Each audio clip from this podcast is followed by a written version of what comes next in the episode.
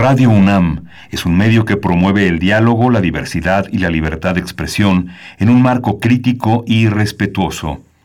Los comentarios expresados a lo largo de su programación reflejan la opinión de quien los emite, mas no de la radiodifusora. Radio UNAM presenta Primer Movimiento. El mundo desde la universidad.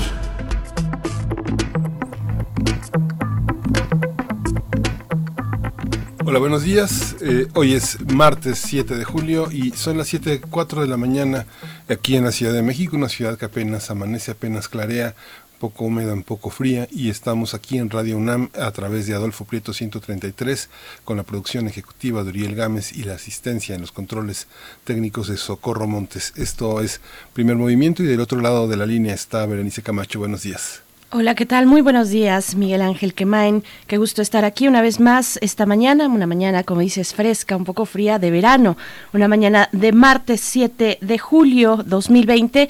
Pues efectivamente estaremos aquí durante las siguientes tres horas a través de las frecuencias del 96.1 de FM, del 860 de AM y también damos la bienvenida a nuestros compañeros, compañeras de la Radio Universidad de Chihuahua y a todos los que son, sintonizan en esas tres frecuencias que alojan la señal universitaria allá en Chihuahua, el 105.3, el 106.9 y el 105.7. Un abrazo muy, muy fuerte para todos ustedes. Qué ganas de volver a visitar la Radio Universidad en la Autónoma de Chihuahua.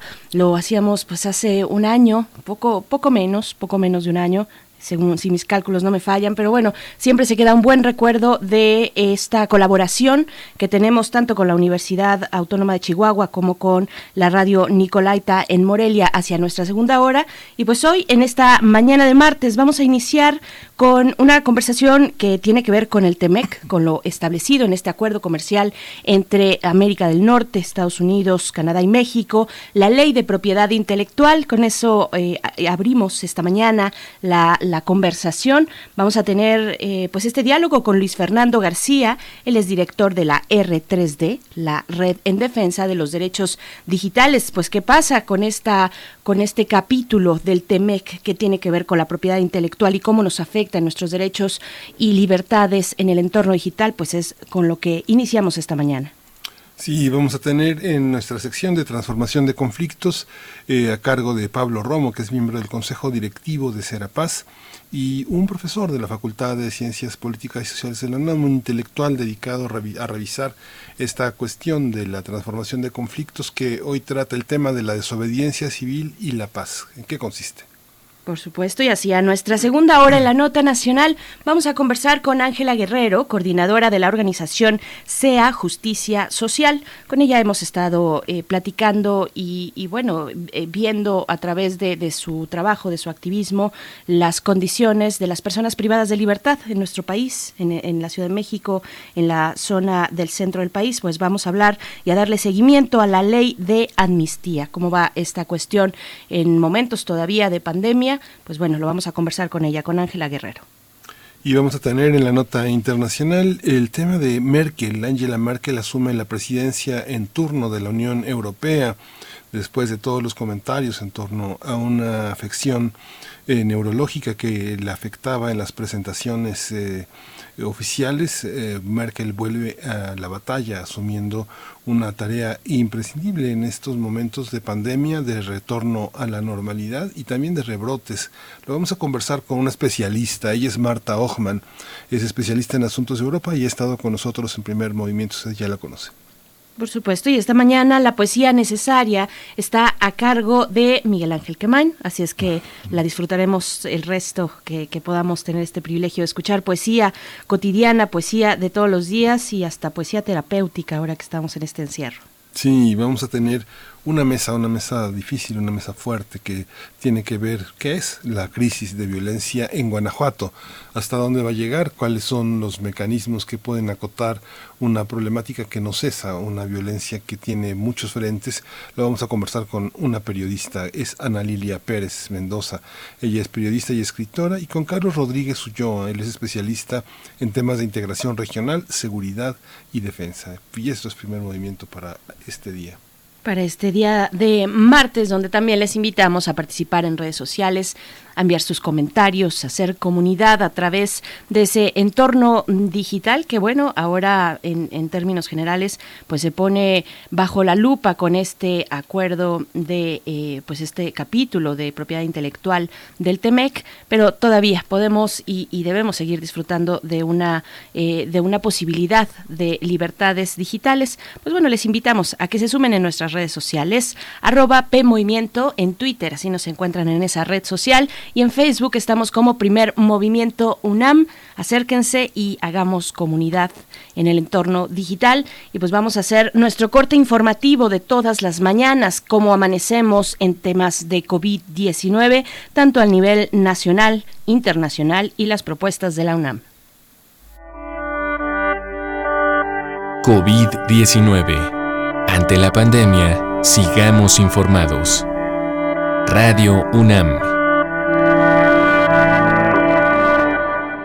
La Secretaría de Salud informó que el número de decesos por la enfermedad de la COVID-19 aumentó a 31.119. De acuerdo con el informe técnico ofrecido ayer por las autoridades sanitarias, los casos confirmados acumulados se incrementaron a 261.750.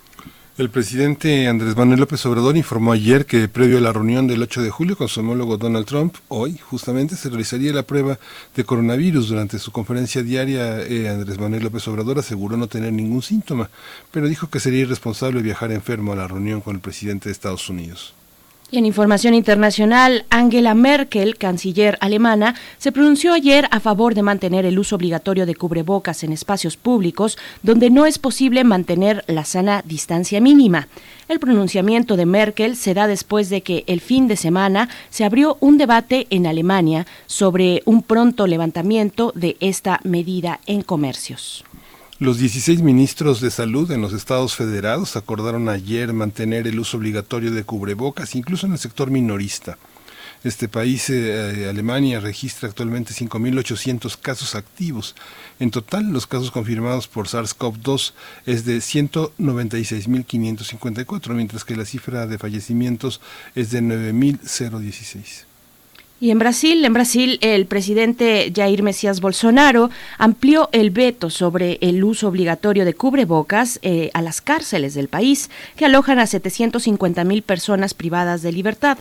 La semana pasada, el mandatario emitió un decreto para vetar el uso obligatorio de cubrebocas en comercios, iglesias y escuelas. El país sudamericano registra casi 65 mil muertes y más de 1.6 millones de contagios. En información de la UNAM, 91 titulados y tituladas de licenciatura de la Facultad de Contaduría y Administración tomaron protesta vía remota en un hecho inédito en la universidad, derivado de la emergencia sanitaria por la pandemia de la COVID-19. Se trata de 48 graduados por la carrera de Administración, 37 de Contaduría y 6 de Informática. Tomás Humberto Rubio Pérez, director de esa facultad, de la Facultad de Contaduría y Administración, reconoció la labor de los 134 académicos y académicas que participaron como sinodales y felicitó a las y los nuevos licenciados. Cabe señalar que Jennifer Buenrostro Martínez se convirtió en la primera estudiante en obtener su título de administración en esta promoción y Nora Virginia Alvarado obtuvo mención honorífica.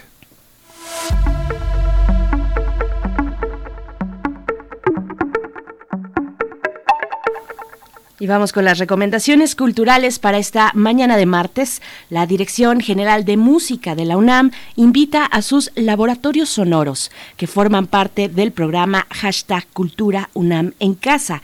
En esta ocasión presenta una serie sobre el creador sonoro actual, el taller en el que trabaja sus herramientas, entre otros aspectos. Se trata de una mirada íntima dentro del espacio creativo de creadores contemporáneos mediante dos entregas, un video explicativo previo y un concierto.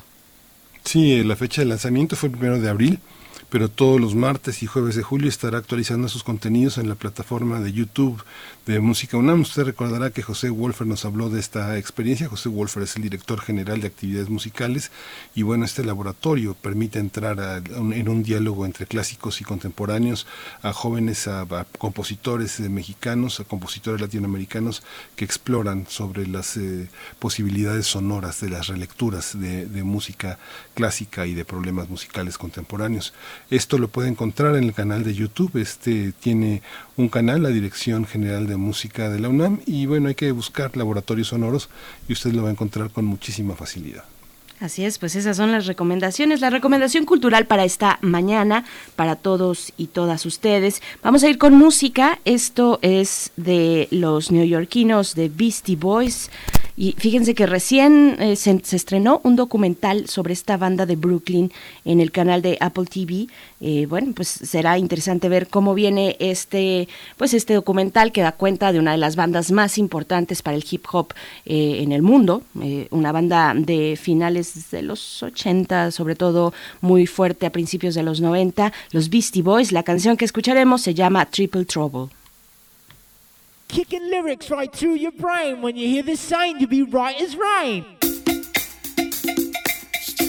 Alright.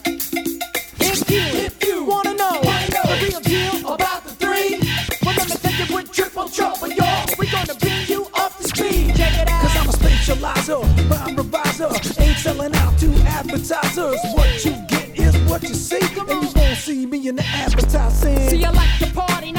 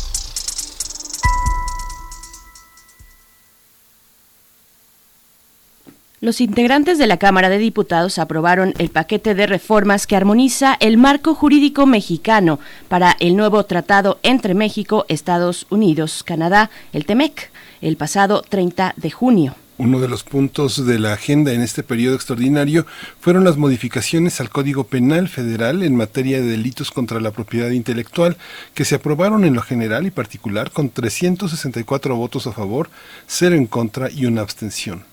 El objetivo de esta ley es adecuar el marco normativo a las disposiciones del tratado entre México, Estados Unidos y Canadá.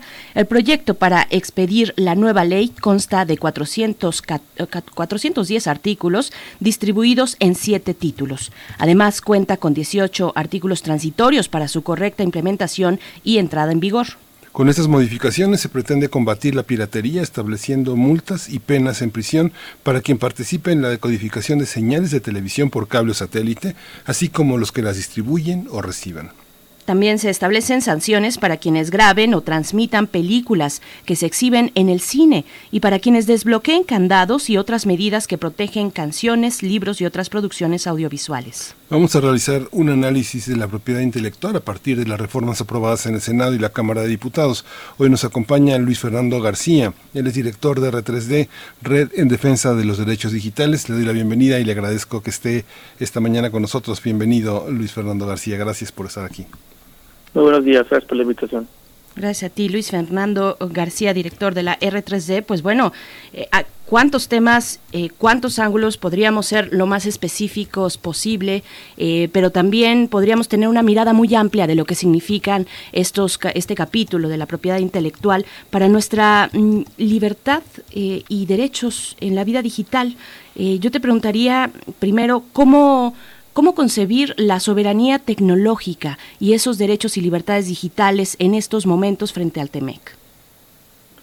Bueno, eh, creo que es muy importante analizar los impactos que estas reformas han tenido eh, y en particular hay un par de aspectos de las reformas eh, realizadas que son altamente preocupantes para lo que tú mencionas. el primero de ellos tiene que ver con estas sanciones eh, que fueron incorporadas a la ley de derechos de autor y al Código Penal Federal relacionadas con la prohibición de lo que la ley llama la ilusión de, de medidas tecnológicas de protección, también conocidas como candados digitales, que son, eh, como mencionabas, eh, idealmente o originalmente eran son medidas que tienen como objetivo impedir la copia o acceso a cierta información protegida por derechos de autor. Inicialmente se pensó para fonogramas, para canciones, pero también ahora de manera creciente se utilizan estos candados digitales para impedir el acceso al código, al software, supuestamente con el objetivo de proteger derechos de autor, pero que ya ese mecanismo ha sido utilizado para muchas más cosas. Por ejemplo, la gran mayoría, un número muy importante de de aparatos y dispositivos que compramos y metemos en nuestras casas, desde televisores, computadoras, teléfonos, electrodomésticos, hasta, hasta automóviles, tractores y otros vehículos, tienen una computadora dentro y tienen, funciona, el software controla lo que esos aparatos pueden hacer o no hacer. Y eso, ese software está protegido por estos candados digitales. El problema es que hay muy buenas razones por las cuales las personas necesitamos romper esos candados digitales la propia ley reconoce algunas excepciones en donde es posible romper candados digitales. Sin embargo, el catálogo de excepciones que se, que se aprobó en las reformas es insuficiente y, poco claro en algunos casos, deficientemente redactada, de manera que actividades necesarias para el interés público se convierten, se han convertido de la noche a la mañana en ilegales. Una de las principales tiene que ver con el derecho a reparar dispositivos muchos dispositivos y aparatos requieren o necesitan eh, que las personas podamos romper candados digitales para reparar esos dispositivos por nosotros mismos o con técnicos independientes. Los fabricantes de, tecnología que han hecho un cabildeo intenso desde la negociación del, del, tratado hasta su implementación en, México, eh, claramente eh, han pretendido evitar que exista una excepción para poder reparar dispositivos, porque de esta manera los fabricantes de tecnologías aseguran un monopolio en los eh, mercados de reparación, es decir, nos obligan a los usuarios y usuarias a tener que reparar dispositivos eh, únicamente con ellos, o también a, controlar de muchas maneras lo que podemos o no hacer con objetos que adquirimos legalmente, que son nuestra propiedad.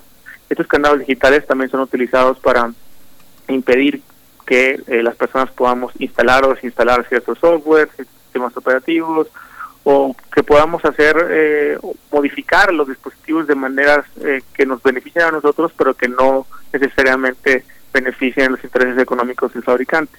En ese sentido, desde nuestro punto de vista, estas reformas, al no contemplar excepciones suficientes, amenazan gravemente nuestra libertad, nuestra autonomía tecnológica y nuestros derechos humanos.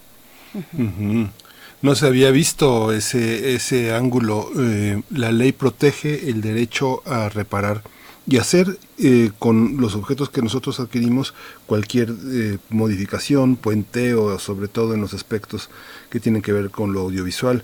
Pero aquí ¿Cuál es la diferencia, eh, Fernando García, entre una ley de propiedad intelectual y la ley de derechos de autor? ¿Cómo se conjuntan? ¿Qué tiene que ver con el copyright norteamericano? ¿Cómo nos enlazamos con aspectos que tienen que ver con el tratado y con lo que México siempre ha defendido? Porque la ley de derechos de autor pues es un ejemplo, un modelo en el mundo entero, la ley mexicana, ¿no? No, bueno, yo estaría muy en desacuerdo con esa con esa aseveración. Y nada más para aclarar, no, las reformas no protegen eh, el derecho a reparar, de hecho lo amenazan gravemente. Eh, sin embargo, no, la ley mexicana, de hecho, es probablemente una de las peores en materia de derechos de autor, eh, que ofrece una sobreprotección, que amenaza el interés público y que es una ley antigua, parchada y poco balanceada. por ejemplo, en realidad, en gran parte, la implementación del TEMEC tiene que ver con eh, copiar algunos aspectos de la ley estadounidense, que también es, altamente cuestionable y ha sido muy polémica en el mundo, pero no ni siquiera copiar las partes que son más, más benéficas para el interés público. Por ejemplo, el tema de las excepciones a los derechos de autor. Los derechos de autor no son derechos absolutos para nada, sino que tienen y necesitan, para que sirvan al interés público, tener excepciones en Estados Unidos las excepciones son bastante flexibles y eso eh, le da una ventaja muy importante también en, aspectos económicos a través de la doctrina que ellos llaman el uso justo, el fair use.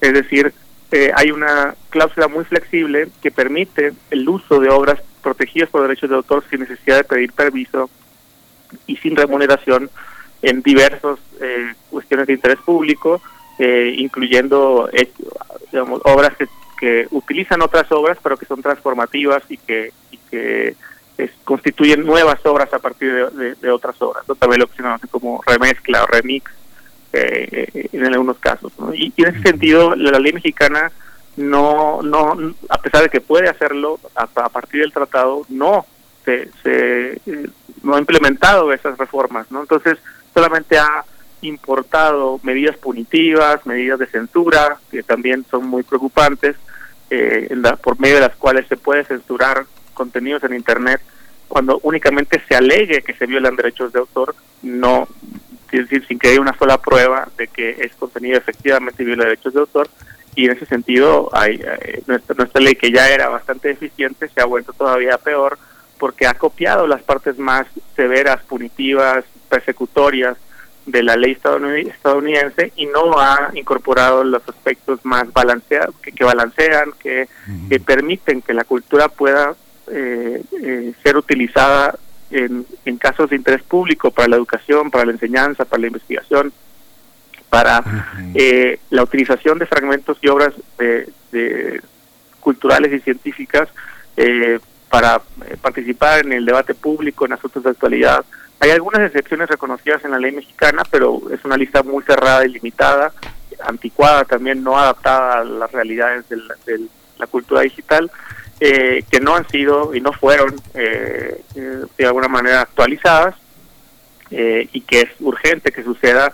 de lo contrario, pues habría un, hay, hay un riesgo de que esta, estos bienes culturales y científicos pues terminen no, no sirviendo su función eh, de interés público y de, beneficio a la sociedad eh, en este sentido, ¿no? Y en particular resulta preocupante estos mecanismos que fueron incorporados en los que proveedores de servicios de Internet están obligados a censurar obras protegidas por derechos de autor o más bien contenidos en Internet cuando alguien alegue sin necesidad de probar, sin un debido proceso, sin que un juez lo determine eh, que estos, ah, estos contenidos violan derechos de autor. Es importante mencionar, como ya decía, que hay excepciones al derecho de autor y en ese sentido determinar si un contenido en Internet viola o no viola derechos de autor es algo que no es tan sencillo de determinar, que, que, que, que es absolutamente impropio y violatorio del derecho a libertad de expresión el permitir que con un mero alegato, con una mera acusación, un contenido en Internet deba tener que eh, eh, removerse eh, de manera automática sin hacer preguntas. No se censura primero y se, se averigua después si sí viola o no viola derechos de todo ese contenido, algo que algunos estudios empíricos han determinado, por ejemplo, en Estados Unidos, que implica que al menos el 30% de, las, de los contenidos respecto a los cuales existe un, aviso, y estamos hablando de millones de, contenidos en Internet al, al año, eh, al menos un alrededor de un tercio de esos avisos son avisos sobre contenidos que no violan derechos de autor, que si hubieran pasado un escrutinio judicial jamás habrían sido eh, ordenados que, que sus contenidos fueran bajados. Y en ese sentido es sumamente preocupante. Eh, para responder rápidamente a tu pregunta, eh, la ley de propiedad industrial se refiere principalmente a las patentes, a invenciones, la ley federal del derecho de autor se refiere a eh, obras literarias y artísticas. Es decir, eh, Pero, perdón, Fernando. Luis, Fernando, ah, eh, ¿tú no encuentras diferencia entre el copyright y el derecho de autor? O sea, digamos que son iguales bajo tu óptica. Son, son, no, hay, hay, hay una, eh, digamos, una eh, eh, concepción histórica de diferencias entre el copyright y el derecho de autor, pero que ha ido desapareciendo, ¿no? Por, por las armonizaciones y que se han ido, en realidad, es, es mucho menos relevante de lo que algunos teóricos de, del, derecho de autor quisieran creer. Eh, la realidad es que los procesos de armonización a través de tratados com- comerciales y de tratados de, por ejemplo, los tratados del- de la Organización Mundial eh, de la propiedad intelectual, esos tratados eh, han ido, eh, esa armonización ha ido de alguna manera eh, borrando esa línea teórica eh, el sentido de que la obligación de, de implementar diversas disposiciones comunes para sistemas que vienen con tradiciones jurídicas muy distintas, eh, pues eh, de una manera, como decía, eh, ha- han hecho un poco más irrelevante desde mi punto de vista, probablemente muchos no estarán de acuerdo conmigo, pero esa es mi opinión.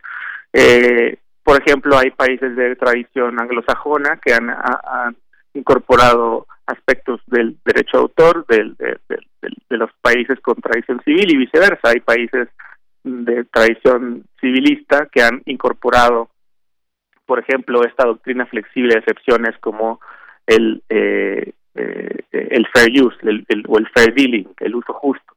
Eh, mm, sin embargo, creo que México, a pesar de tener esa tradición de derecho de autor, ha ido incorporando y ha ido implementando muchas disposiciones más bien eh, eh, originadas de sistemas de copyright, como principalmente las que menciono, el sistema de notificación y retirada para la censura de contenidos en Internet, eh, el- la prohibición de las medidas tecnológicas de protección. a final de cuentas, el- desde mi punto de vista, en cualquiera de los sistemas, el derecho de autor no es un fin en sí mismo, sino es un vehículo para eh, la consecución de objetivos públicos muy importantes, como son desde asegurarse que las- los creadores e inventores tienen incentivos económicos para poder generar creaciones y además tener una vida digna a partir de sus creaciones, pero también el progreso científico y cultural de la, de la sociedad, que depende de la disponibilidad de la cultura y la ciencia. La, la- toda la cultura y la ciencia se construye a partir de la cultura y ciencia existente. Y si hay, eh, si hay medidas demasiado restrictivas para la circulación de cultura y ciencia, estás de alguna manera ralentizando el proceso de progreso científico y cultural. Por eso es que las, las obras protegidas por derechos de autor expiran y, entran en el dominio público, porque el destino, digamos, manifiesto e inevitable de toda obra eh, es que sea de, de, de- la humanidad, ¿no? Es, de la humanidad, es un, el, cuentas, el derecho de autor es un, un incentivo temporal o que tendría que ser temporal, a pesar de que en México, por ejemplo, tenemos la vergonzosa eh, eh, distinción de ser el país que otorga una mayor protección en términos de años, 100 años después de la muerte de un autor, lo cual parecería como que, ah, mira, México protege mucho a sus autores, pero en realidad esas, esas amplias protecciones terminan eh, generando la pérdida de, de- de conocimiento. Conoci- mucho conocimiento no, no está en el mercado, no está mantenido por el titular de derechos de autor, desaparece, a veces ni siquiera se conoce quién es el titular de derechos de autor y esas eh, esas obras se pierden, eh, se, pierden para siempre a veces. Eh, en ese sentido, ha habido un, un- un- una manera irracional de ver, creo yo, los fines sociales y culturales del derecho de autor. Se ha perdido de vista ese objetivo social eh, de, la protección de derechos de autor y se ha, digamos, ciegamente incrementado privilegios a titulares de derechos de autor, no a los autores, eh, con fines de, de favorecer a intereses económicos muy, muy minúsculos en perjuicio del interés público, incluso de los propios autores y creadores. Sí, porque hay una gran diferencia entre hablar y defender lo que le corresponde a un compositor, por ejemplo, un compositor independiente eh, frente a una gran industria como la de los sellos discográficos. Estamos hablando, yo creo que de temas muy de fondo, de temas de discusiones que nos ponen además de cara al futuro. Eh, Luis Fernando García, creo que no exageramos cuando hablamos de eh, cuestiones tan importantes, tan amplias como la socialización del conocimiento, por ejemplo, cuando hab- hablamos de, de estas cuestiones. ¿Cómo, ¿Cómo entender, cómo ir un poco más allá, hacia dónde, digo, ya tenemos el TEMEC encima, ¿no? Ya lo tenemos y, estará en nuestras, en- en nuestras vidas y no es la primera vez que se, eh, que se hacen, que se realizan intentos por configurar eh, esta parte de la vida pública de nuestro país a alinearla, digamos, a lo que ocurre a los Estados Unidos, por obvias razones, por nuestra bila- bilateralidad, por nuestra vida en común, pero ¿hacia dónde tendríamos que ir caminando cuando hablamos, por ejemplo, de la creación de obras eh, de- derivadas, que son estas cuestiones del remix eh, o de los mixers, donde hay también un elemento detrás que tendría que ver probablemente con la rebeldía, con el uso, con el do it yourself, hágalo usted mismo, do- donde podemos reciclar elementos y seguir avanzando en el conocimiento. Eh, ¿cómo, ves, ¿Cómo ves estas cuestiones, eh, Luis Fernando? Sí, pr- primero eh, es importante aclarar que eh, estas reformas no necesariamente eh, te- tenían que ser así por culpa del tratado. Es decir, al momento del tratado a la implementación a la ley mexicana hubo muchas irregularidades. De entrada, eh, por ejemplo, los mecanismos para analizar las infracciones a derechos de autor eh, en Internet. Eh, México tenía tres años para discutir y asegurarse de que su implementación fuera consistente con la Constitución. Sin embargo, se aprovechó la tragedia de la pandemia con intereses, creo yo, políticos para eh, tratar de que pasara desapercibida estas reformas. Eh, es decir, hubo una prisa innecesaria y además el contenido no era el contenido que necesariamente tenía que ser. ¿no? México está obligado por su constitución y por los tratados de derechos humanos, y eso lo reconocía el TEMEC, a implementar las disposiciones del TEMEC de manera consistente con esos derechos humanos y con la constitución, y no fue así. Igual en el caso de los candados digitales, eh, el propio tratado autorizaba a México a ampliar un catálogo de excepciones eh, eh, que, que no están presentes y que sí están presentes en Estados Unidos. Eso es lo, lo, lo, lo- lo paradójico. Se suponía que eh, este es un trabajo de armonización. Promotores del TEMEC y su implementación decían que era importante la prisa porque necesitábamos iniciar el 2 de julio, primero de julio con eh, un piso parejo. Sin embargo, a partir de las reformas hay muchas cosas que son legales en los Estados Unidos y que son ilegales en México. Por ejemplo, reparar un tractor, eh, hacerle un jailbreak o root a un teléfono, eh, eh, romper la seguridad de un Blu-ray o un DVD para sacar un fragmento utilizado para fines legales como la educación, la investigación o la participación en asuntos de interés público. Son cosas que en Estados Unidos se permiten, un catálogo mucho más amplio de excepciones que en México no se hizo un buen trabajo legislativo de armo- de armonización y que se pudo haber hecho porque el TEMEC no lo prohibía eh, y que no se hizo. ¿no? Entonces, eh, eh, hasta cierto punto no, no, no, no, no, no se justifican muchos de los contenidos de las reformas solamente apuntando a que el TEMEC nos obligaba, porque por un lado no era cierto ni en fondo ni en forma, es decir, ni ahora ni con esta prisa. Eh, pero hacia dónde tenemos que movernos, creo que es importantísimo, yo diría al menos dos aspectos, además de revertir muchas de estas reformas que fueron aprobadas, como el mecanismo de censura y, de- la necesidad de implementar y de incluir muchísimas más excepciones a la prohibición de la ilusión de medidas tecnológicas de protección, es indispensable ampliar el catálogo de excepciones y, y sería particularmente ideal eh, incorporar a la ley mexicana el concepto de uso justo, una un, un mecanismo flexible de excepciones y limitaciones al derecho de autor que permitan esos usos derivativos, eh, transformativos y de interés público para la enseñanza, la educación, más en estas en estas circunstancias que estamos, eh, por ejemplo, de enseñanza a distancia, en donde eh, eh, maestros necesitan poder ofrecer obras protegidas vía digital y la, la- las limitaciones económicas para obtener licencias para poder hacer esos esos usos pues no son posibles no y, y, perjudican al interés público pero además creo que es importantísimo eh, digamos eh, además de expandir las excepciones de manera que hay un balance entre el, acceso a la cultura, la ciencia, la libertad de expresión y los derechos de los autores. También creo que es muy importante fortalecer la posición de los autores y creadores frente a estas industrias que también aprovechan el desbalance de poder para obtener condiciones eh, condiciones muy favorables para las industrias y muy desfavorables para los autores, licencias. Y eso ya hay también mucho construido de manera comparativa, por ejemplo, la necesidad de que haya una posibilidad de que los creadores y autores puedan eh, eh, renegociar licencias que en un principio se hicieron pensando que la obra iba a tener un éxito limitado o, o menor y que terminan teniendo mucho más mucho más éxito.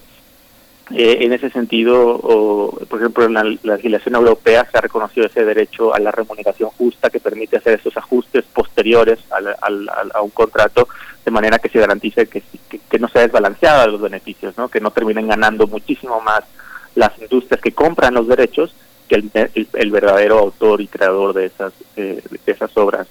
Eh, igual la transparencia que es necesaria y que no existe, mm, no está muy garantizada en la ley mexicana, eh, eh, para que la sociedad de gestión colectiva, estas- estos grupos que se encargan de recolectar las regalías y de distribuirlas entre, los- entre los autores, verdaderamente rindan cuentas ante los autores y ante la sociedad también, que el Estado también pueda asegurarse de que el manejo de esos recursos es adecuado y transparente y, y- que verdaderamente llega a los autores y creadores eh, eh, ese dinero y no se queda en abogados, en sociedades de gestión colectiva, en las industrias eh, que son las titulares de derechos de autor.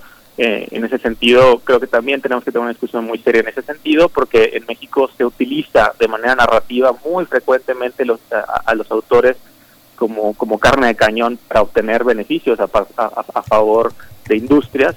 Sin embargo, los beneficiarios de esas reformas como estas que estamos viendo no son ellos. Eh, eh, poco o nada le llegará a, a, los verdaderos eh, autores y a quienes el Estado verdaderamente quiere incentivar a que sigan haciendo su creación y que, y además tengan una vida digna, sobre todo frente a la crisis económica que, estamos enfrentando, en donde eh, muchas personas que se dedican a, a, a- a industrias relacionadas con los derechos de autor, pues están pasando momentos difíciles y que es necesario, o además, que el Estado también, porque la Constitución lo dice, eh, eh, se asegure de eh, financiar y de uh, distribuir y de destinar recursos a la creación cultural y científica eh, de manera que estas eh, creaciones puedan seguir sucediendo y el proceso cultural y científico pueda eh, continuar balanceando, insisto, el asegurarnos de que los- las personas que crean ciencia y cultura puedan tener una vida digna y al mismo tiempo de asegurándonos que el, las personas pueden tener acceso a eh, esa cultura y esa ciencia de manera que podamos generar más cultura y más ciencia a partir de la ciencia y cultura ya existente. Mm. Pues Fernando García, pues te agradecemos muchísimo tu participación esta mañana y bueno, vamos a esperar las consecuencias, las intervenciones de, de- de- de los especialistas en el, en el tema y te agradecemos mucho que esta mañana nos hayas dedicado un espacio aquí en Primer Movimiento. No, el agradecido soy yo, muchas gracias. Muchas gracias. Pues vamos a, vamos a escuchar justamente hoy eh, de los Avalanches, este grupo australiano que ha elaborado eh, toda su música alrededor de samples. Samples es la posibilidad de tomar pedacitos de muestras de otras músicas para integrarlas en un todo nuevo, a partir de efectos y modificaciones. Vamos a escuchar la pieza que se llama Frontier Psychiatrist. I'm as upset as you to learn Dexter 2 and 3. But surely expulsion is not the answer. I'm afraid expulsion is the only answer. It's the opinion of the entire staff that Dexter is criminally insane. Sane, sane, sane.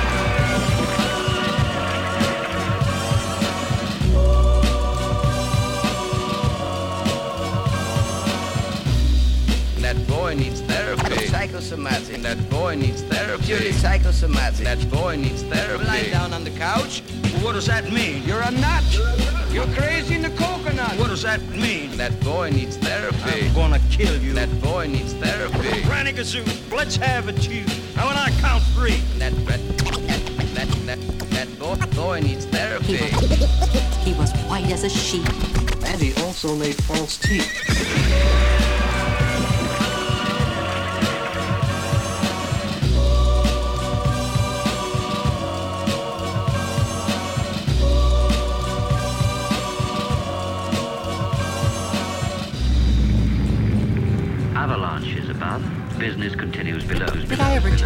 Story about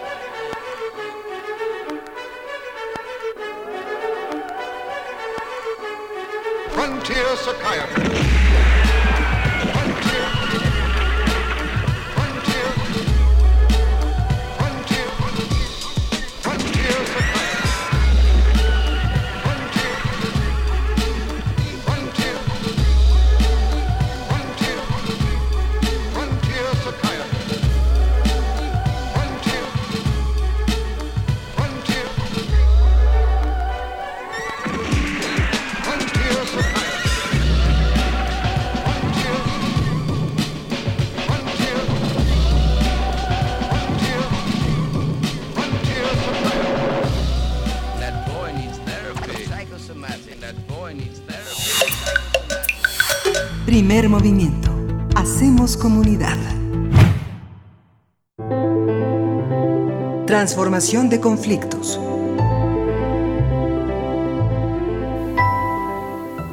Bien, pues estamos aquí de vuelta para dar la bienvenida en esta mañana de martes Pablo Romo. Él es integrante del Consejo Directivo de Serapaz, profesor de la Facultad de Ciencias Políticas y Sociales de la UNAM, y en esta ocasión nos hablará de, vaya tema, vaya tema interesante y con mucha tela que cortar, la desobediencia civil y la paz cómo eh, se armonizan, ahora que estamos hablando del TEMEC y de, y de armonizar pareciera una palabra favorable, pero tiene tantos, eh, pues, eh, zonas, tantas zonas eh, oscuras y, y- y que tenemos que precisamente echar luz, pero, pero estamos en esto, la desobediencia civil y la paz en esta sección Transformación de Conflictos. Pablo Romo, bienvenido, ¿cómo estás? ¿Qué tal? Muy buenos días eh, aquí al auditorio, a Miguel Ángel, muy buenos días. Gracias, Pablo. Buenos días. Gracias, bienvenido. Pablo, pues te escuchamos, cuéntanos, por favor.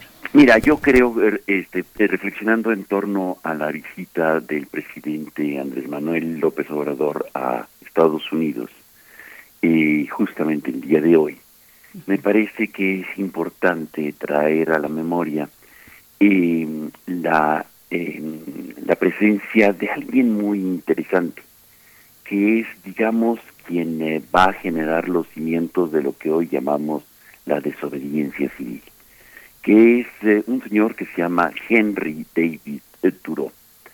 Este personaje es eh, realmente muy, muy interesante y yo pienso que habría que eh, reflexionar en hacerle una estatua en algún lugar público, en quizá enfrente de eh, eh, la estación del metro General Anaya o ahí en el ex convento de Churubusco, o si no en, algún lugar en donde sea visible. ¿Por qué lo digo? Porque es un hombre realmente muy eh, muy poco conocido en México y creo que en el tiempo y en el contexto del derrumbe de estatuas poco significativas o de esclavistas que estamos viendo en el en, en el contexto del, eh, del homicidio de George Floyd me parece que este eh, que hay que erigir estatuas de personas que realmente tienen un sentido de, de gran responsabilidad y de gran intuición de frente a lo que está sucediendo con un sentido profundo de ético. Eh, este señor, Henry David Thoreau, eh, es un personaje que estudia, que nace en Estados Unidos en eh, 1817 y que eh, escribe un libro que se llama Walden, y muy interesante. En el este él está haciendo una experiencia de dos años en los bosques, es la vida de los bosques. Después va a haber otro personaje que se va a llamar Skinner, que seguramente también el auditorio conoce, y este que va a ser Walden II. Frente a esta utopía que escribe eh, Henry David Thoreau, en donde se opone fundamentalmente a dos cuestiones básicas de su momento. Una, la esclavitud y dos, la guerra de Estados Unidos contra México. Trudeau es un personaje extraordinario que va a poner todo de sí para evitar, y llega hasta la cárcel, para evitar que Estados Unidos invada México. Es nada más pertinente el día de hoy que hablar de un tema como eh, eh, y de un personaje como Turo, en el cual está reflexionando en torno a no se puede construir una nueva nación o una nación como la suya, justamente es una nación eh, que está apenas eh, este, eh, dando sus primeros pasos en la injusticia. Y dos grandes injusticias van a ser los cimientos de esta gran nación que después va a invadir prácticamente todos los países del planeta, o va a querer invadir todos los países del planeta. Pero en este momento empieza con dos grandes columnas de, de, de, injusticia y que hoy eh, en el nombre de una nueva eh, una nueva relación con la población eh, se empieza a definir la memoria destruyendo estatuas de gente esclavista. Uno es la esclavitud contra la esclavitud y otra es contra la guerra injusta que está librando Estados Unidos contra México. Me parece que es importante, y él habla de la desobediencia civil, no es posible contribuir con un gobierno injusto o con leyes injustas que están generando este situaciones eh, de violencia. La ley no significa necesariamente una, una expresión de justicia. La ley en muchas ocasiones es eh, simplemente la expresión de autoridad del poder. La desobediencia civil implica la violación de una ley mediante una acción destinada a ser contemplada por la ciudadanía o la clase política que busca ser derogada, que busca eh, evidenciar su injusticia. Y en muchas ocasiones se hace, manifiesta este tipo de leyes. Como lo que estamos viendo nosotros hoy eh, este, en la presunta anexión en Cisjordania de que está queriendo realizar Israel o lo terrible y abominable que hace Rusia en Crimea. Este tipo de, eh, de, resistencias de la sociedad que se oponen frente a leyes injustas tiene seis características eh, muy específicas. En general, es ejercida la desobediencia civil por personas conscientes, comprometidas con la sociedad y como dice Hannah Arendt, es este una expresión de personas cualitativamente importantes. Son ciudadanos que practican la desobediencia civil y que son capaces de imaginar un orden social diferente del que se impone mediante el poder y esto va a contribuir a generar nuevas utopías, Berenice. Me parece que es indispensable y, hoy en este tiempo depresivo creativo que es la cuarentena, estar pensando en el futuro con uh, nuevas utopías, que es quizá lo que está sucediendo en uh, la, la, la población afrodescendiente en Estados Unidos y quizá que debería también estar pensando y generando nuevos imaginarios de sociedad la población así llamada, mal llamada latina en eh, Estados Unidos. Se entiende, en segundo lugar, en la desobediencia civil como es un comportamiento ciudadano ejemplar que está movido por el deseo de universalizar un nuevo estilo ético de vida, una nueva manera de relacionarse entre sí y de compartir un bien más allá de lo que hace el poder o el status quo. Tercero, los ciudadanos que la practican se sienten orgullosos, son, eh, son parte de algo inspirador y, y se sienten, eh, realmente tienen en sí, como vemos nosotros, el grupo actual, el grupo, el movimiento feminista, este, orgulloso de defender lo que es un derecho y hay un orgullo muy claro por, por hacerlo.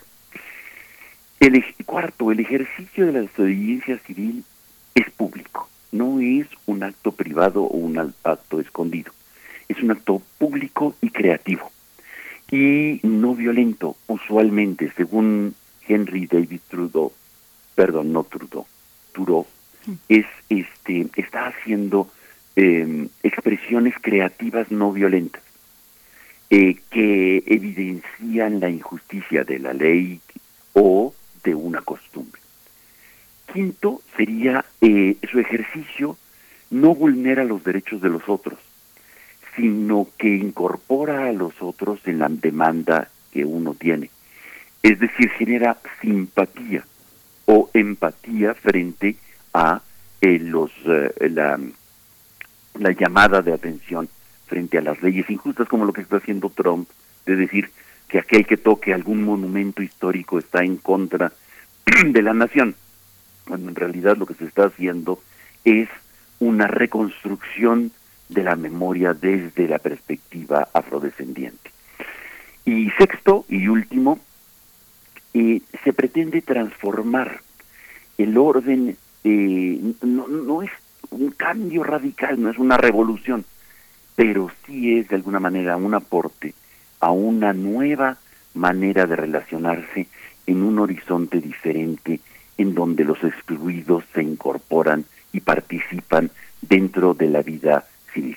Esto es lo que Turo estaba empujando, no a una guerra injusta contra México, y justo hay que reflexionarlo en el contexto del viaje del presidente a Estados Unidos, y no a la esclavitud, justo en el contexto de la muerte de Breonna Taylor, de Atatiana eh, Jefferson, mujeres también afrodescendientes que junto con George Floyd han sido asesinados en las últimas semanas por eh, elementos de la policía y que pasan, ahora ya no tanto, normalizadamente frente a una sociedad indiferente de lo que sucede con uh, lo que las mal llamadas minorías en Estados Unidos.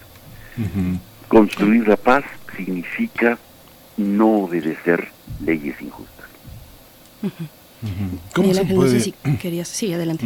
no, ¿cómo se puede, cómo se puede, digamos, cuáles serían las condiciones de, de la ejecución de una desobediencia civil cuando, digamos, la heterogeneidad marca la característica de las grandes ciudades del mundo? No sé, pienso en Nueva York o pienso en México, pienso en París, eh, pienso en Roma. ¿Cómo, eh, ¿Cómo darle homogeneidad a una, a una protesta cuando justamente las leyes protegen las diferencias y al mismo tiempo que las protegen separan a los ciudadanos eh, en necesidades distintas?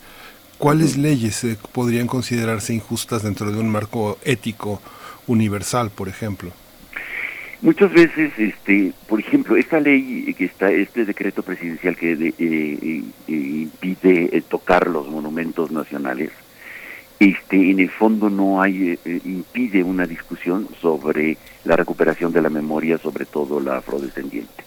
12 millones de, de personas nacidas en África fueron trasladadas de manera brutal al continente americano y este y no tienen un recuerdo o una memoria este reconocida y entonces la ley los invisibiliza este tipo de leyes invisibilizan eh, lo que estamos viendo en el fondo eh, en muchos países por ejemplo lo que sucedió en Bélgica con eh, el rey Leopoldo o lo que estamos viendo en Inglaterra de los movimientos de jóvenes que se solidarizan con esta nueva reinterpretación de la historia y no la exaltación del, de los esclavistas haciéndoles monumentos, eh, y, y, luego la represión que hay en torno a eso, en el nombre del orden, de ese orden o de el no tocar la historia, me parece que este es justamente lo que se está universalizando. Y creo que de alguna manera este eh, eh, habrá que suscitar hoy la, la memoria se convierte en en algo subversivo frente a eh, una narrativa que se ha impuesto de armonía, de con música de Disney, es simpática y agradable, cuando en realidad este hay que no para recuperar el, este el odio, pero sí para sanar las heridas que aún están ahí y que lo vemos muy claramente en las revueltas en Estados Unidos, por ejemplo, o lo que estamos viendo en Francia, en Inglaterra o hasta en Alemania mismo. Me parece que este la desobediencia civil tiene un componente muy muy actual frente a aquello que se está imponiendo como la única verdad y frente a lo que se está este estableciendo como la única manera de recuperar la historia. por supuesto. Pues qué temas tan importantes, tan interesantes nos, nos comentas, nos compartes esta mañana, querido Pablo. Yo estoy pensando en que precisamente ahora que traes a Henry Thoreau a, la conversación, pues él vivió en, en, esta primera mitad del siglo XIX en la configuración, en el momento de configuración de las bases de la democracia en América.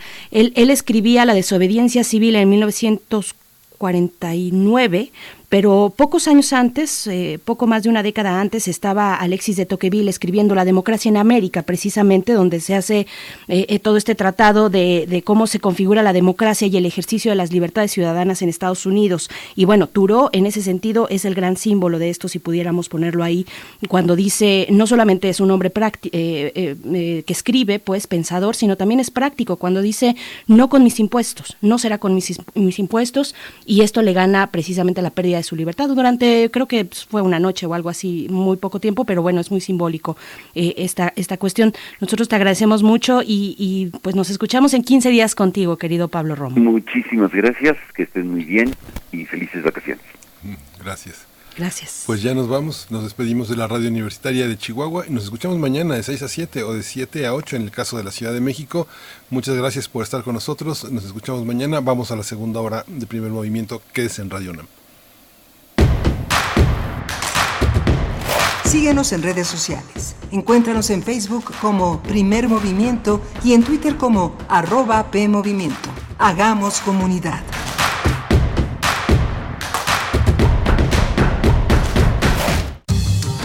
La ciencia que somos. La ciencia que somos. Iberoamérica al aire. Conoce la voz de la ciencia a través de cápsulas, reportajes, entrevistas y reportes en vivo. Viernes de 10 a 11 horas por el 96.1 FM. O sigue nuestra transmisión live y consulta nuestro podcast radiopodcast.unam.mx. La ciencia que somos. Iberoamérica al aire. Una coproducción de Radio UNAM y las direcciones de divulgación de la ciencia y de las humanidades. ¿Sientes que el gobierno federal está haciendo malas cosas? Empresas cerrando, violencia aumentando, el COVID crece sin parar. En cambio, en la alcaldía de Benito Juárez han sanitizado espacios públicos han brindado consultas a domicilio y entregado medicinas gratuitas a la población de riesgo.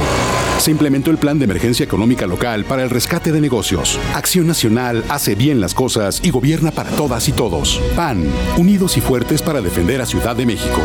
Mojar, enjabonar, frotar, frotar, frotar, enjuagar y secar.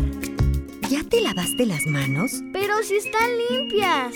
Aunque parezcan limpias, hay que lavarlas. Con ello evitas enfermedades respiratorias, virus y bacterias. 5 de 5. Mojar, enjabonar. Frotar, frotar, frotar. Enjuagar y secar. Lávate las manos frecuentemente. Quédate en casa. Instituto Mexicano del Seguro Social. Gobierno de México.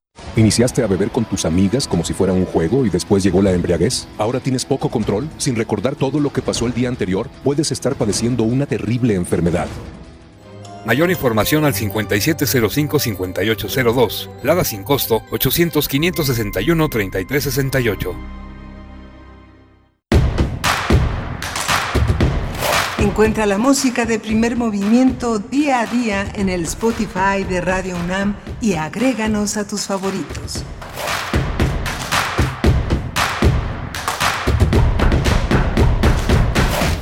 Bien, estamos de vuelta. Bienvenidos, bienvenidas una vez más a los que ya permanecían desde la hora anterior aquí en Primer Movimiento y los que se suman también en estos momentos, cuando son las 8 con 3 minutos de la mañana, tiempo del centro del país, en este martes 7 de julio de 2020. Damos la bienvenida a la radio Nicolaita. Qué gusto estar con ustedes, saludarles cada mañana. Eh, pues hagamos comunidad, comunidad entre radios universitarias. Están nuestras redes sociales para que ustedes se puedan acercar y, y comentarnos sobre tantos temas que han cruzado esta mañana por, por estos micrófonos y todavía lo que nos falta, dos horas por delante de eh, conversaciones interesantes. Antes que nada, bueno, también saludo a quienes están allí en cabina haciendo posible esta transmisión. Uriel Gámez está en la producción ejecutiva, está Socorro Montes también en los controles técnicos y Miguel Ángel Quemain del otro lado del micrófono en la conducción. ¿Cómo estás, Miguel Ángel? Hola, Berenice Camacho, buenos días, buenos días a todos nuestros radioescuchas. Pues es una segunda hora los que se eh, integran apenas a estas 8 de la mañana, pues vamos a tener una, una discusión de la ley de amnistía que vamos a conversar con Ángela Guerrero, una activista, una coordinadora de la organización SEA Justicia Social, que nos hablará del sentido de esta, de esta, de esta ley que tiene una primera importancia en el contexto actual que vivimos de violencia en México. Así es, y para el segundo momento de esta hora, en nuestra nota internacional, hablaremos de Angela Merkel eh, y, su llegada a la presidencia en turno de la Unión Europea. Vamos a conversarlo pues con una gran especialista, la doctora Marta Ogman. Ella es especialista en asuntos de Europa contemporánea, participación ciudadana y políticas públicas europeas. Así es que de eso viene nuestra hora que ya inicia en esta mañana. Y también venimos pues de muchos temas. Eh, estuvimos conversando muy temprano en la mañana acerca de la ley de propiedad intelectual, del capítulo de propiedad intelectual que eh, tanto de la ley que, que, que, se discutió ya en el Congreso Federal de nuestro país, como de la armonización para, con el TEMEC de nuestras leyes con el TEMEC y ahí está en medio pues esta discusión sobre la propiedad intelectual y tantos otros temas que se derivan de ahí fue una conversación muy interesante con Luis Fernando García, director de la R3D, y que creo tendríamos que hacer el compromiso de regresar a ella, porque hay muchas cosas que se quedan fuera, no nos da el tiempo en radio para ahondar en tantos aspectos importantes que configuran nuestra vida pública, el ejercicio que hacemos de un espacio como el, el de Internet, que ahora con esta pandemia pues se ha visto, eh, se ha revelado como el gran espacio donde podemos seguir eh, realizando nuestra vida. Por aquí eh, tenía yo alguna reflexión sobre, pues tendríamos que estar probablemente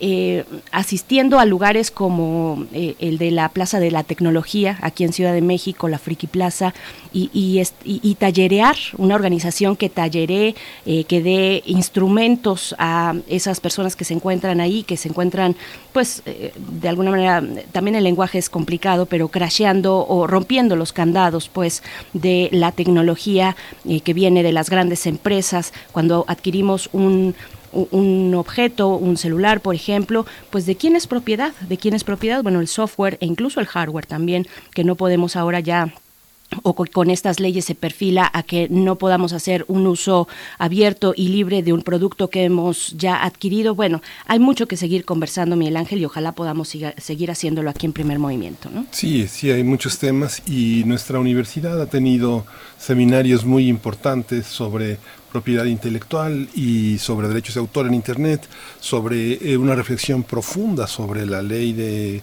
Common Creative, que son las licencias que no contradicen al derecho de autor, y el Instituto este, Nacional de Derecho de Autor tiene una revista que justamente en sus últimos números, en el número 3, tiene una puesta en discusión de varios de los casos que tienen que ver con nuestra legislación, que el derecho de autor pues data de este de de 1871 que se incorporaron de una manera muy muy importante y que fue paralelo también a todo el tema de marcas y, y registro de la propiedad intelectual que se, se, que se justamente se encuentra en este fondo que se llama marcas y patentes del Archivo General de la Nación tenemos mucha tela, mucha tela de donde cortar.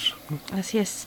Pues vamos con lo siguiente, que es nuestra nota nacional. Hablaremos de la ley de amnistía. Vamos para allá.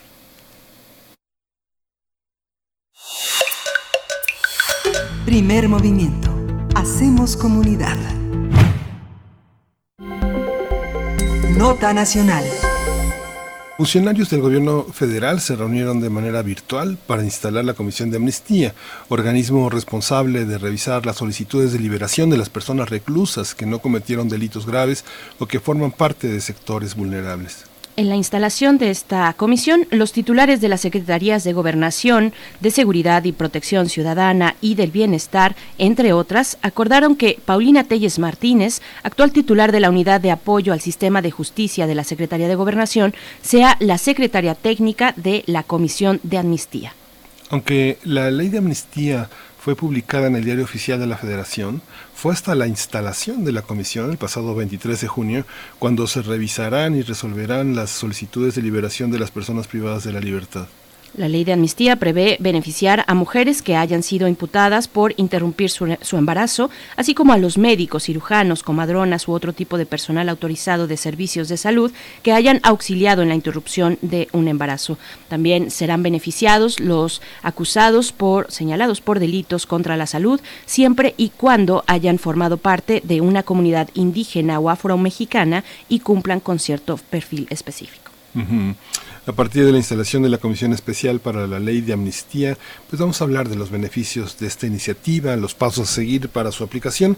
Y hoy nos acompaña Ángela Guerrero, ella coordina la organización SEA Justicia Social y ha trabajado durante mucho tiempo, muchos años, este tema. Ángela, bienvenida, muchas gracias por estar aquí en Primer Movimiento.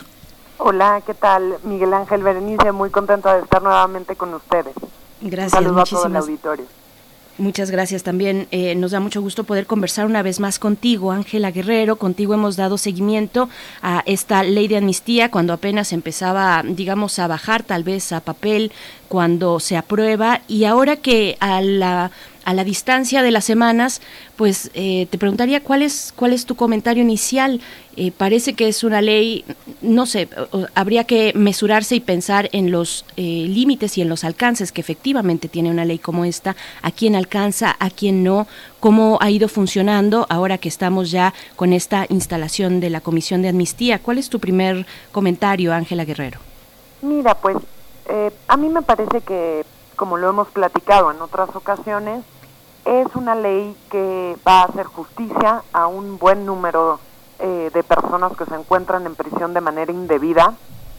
Creo yo que si bien eh, se había esperado que este proceso fuera pues mucho más ágil, dada la emergencia sanitaria en la que todavía estamos, eh, bueno, pues no ha sido así, sin embargo ya se han logrado como algunos pasos que nos dejan ver como por lo menos un piso mínimo de actuación por parte de la Secretaría de Gobernación, donde eh, pues estarán ya recibiendo las solicitudes de, de amnistía.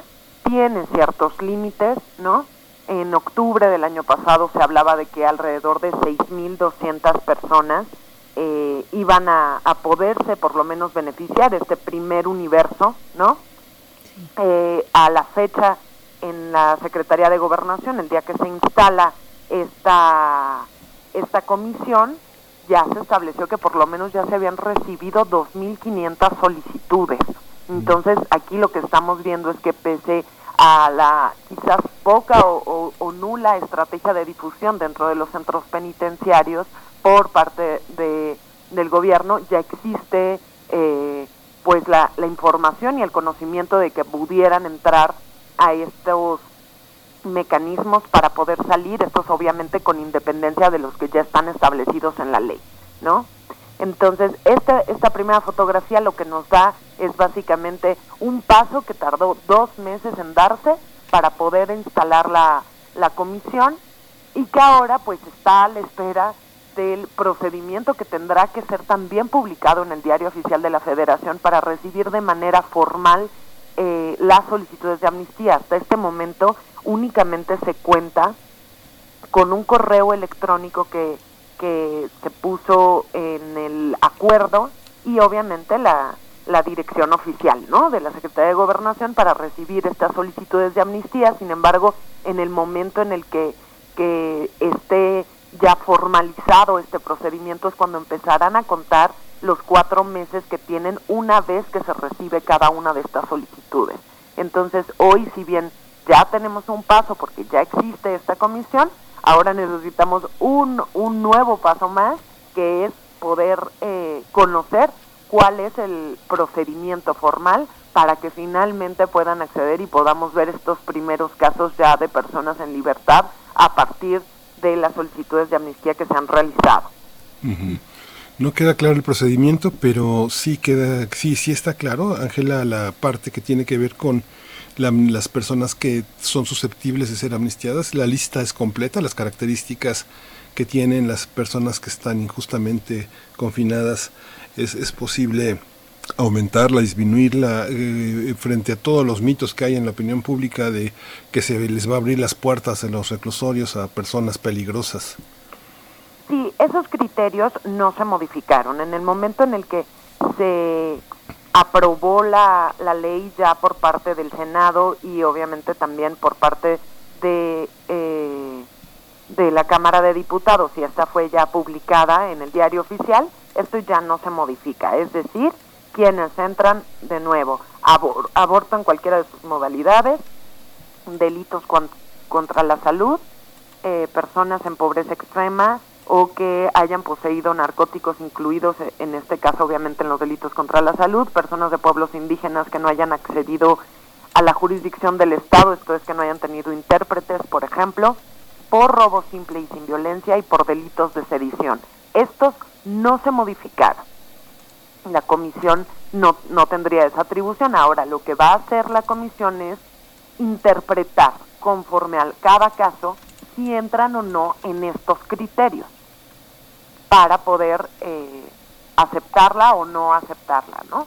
Uno de los temas que, que preocupaba desde lo que estaba establecido en la ley es que la comisión, en el momento que se estableciera, tendría cuatro meses para eh, desechar o aceptar alguna de las, de las solicitudes. Pero si en cuatro meses no recibía una respuesta, esta automáticamente se daba como negativa y esto es muy peligroso dados los tiempos que hemos visto, no nada más de la Secretaría de Gobernación, sino en general.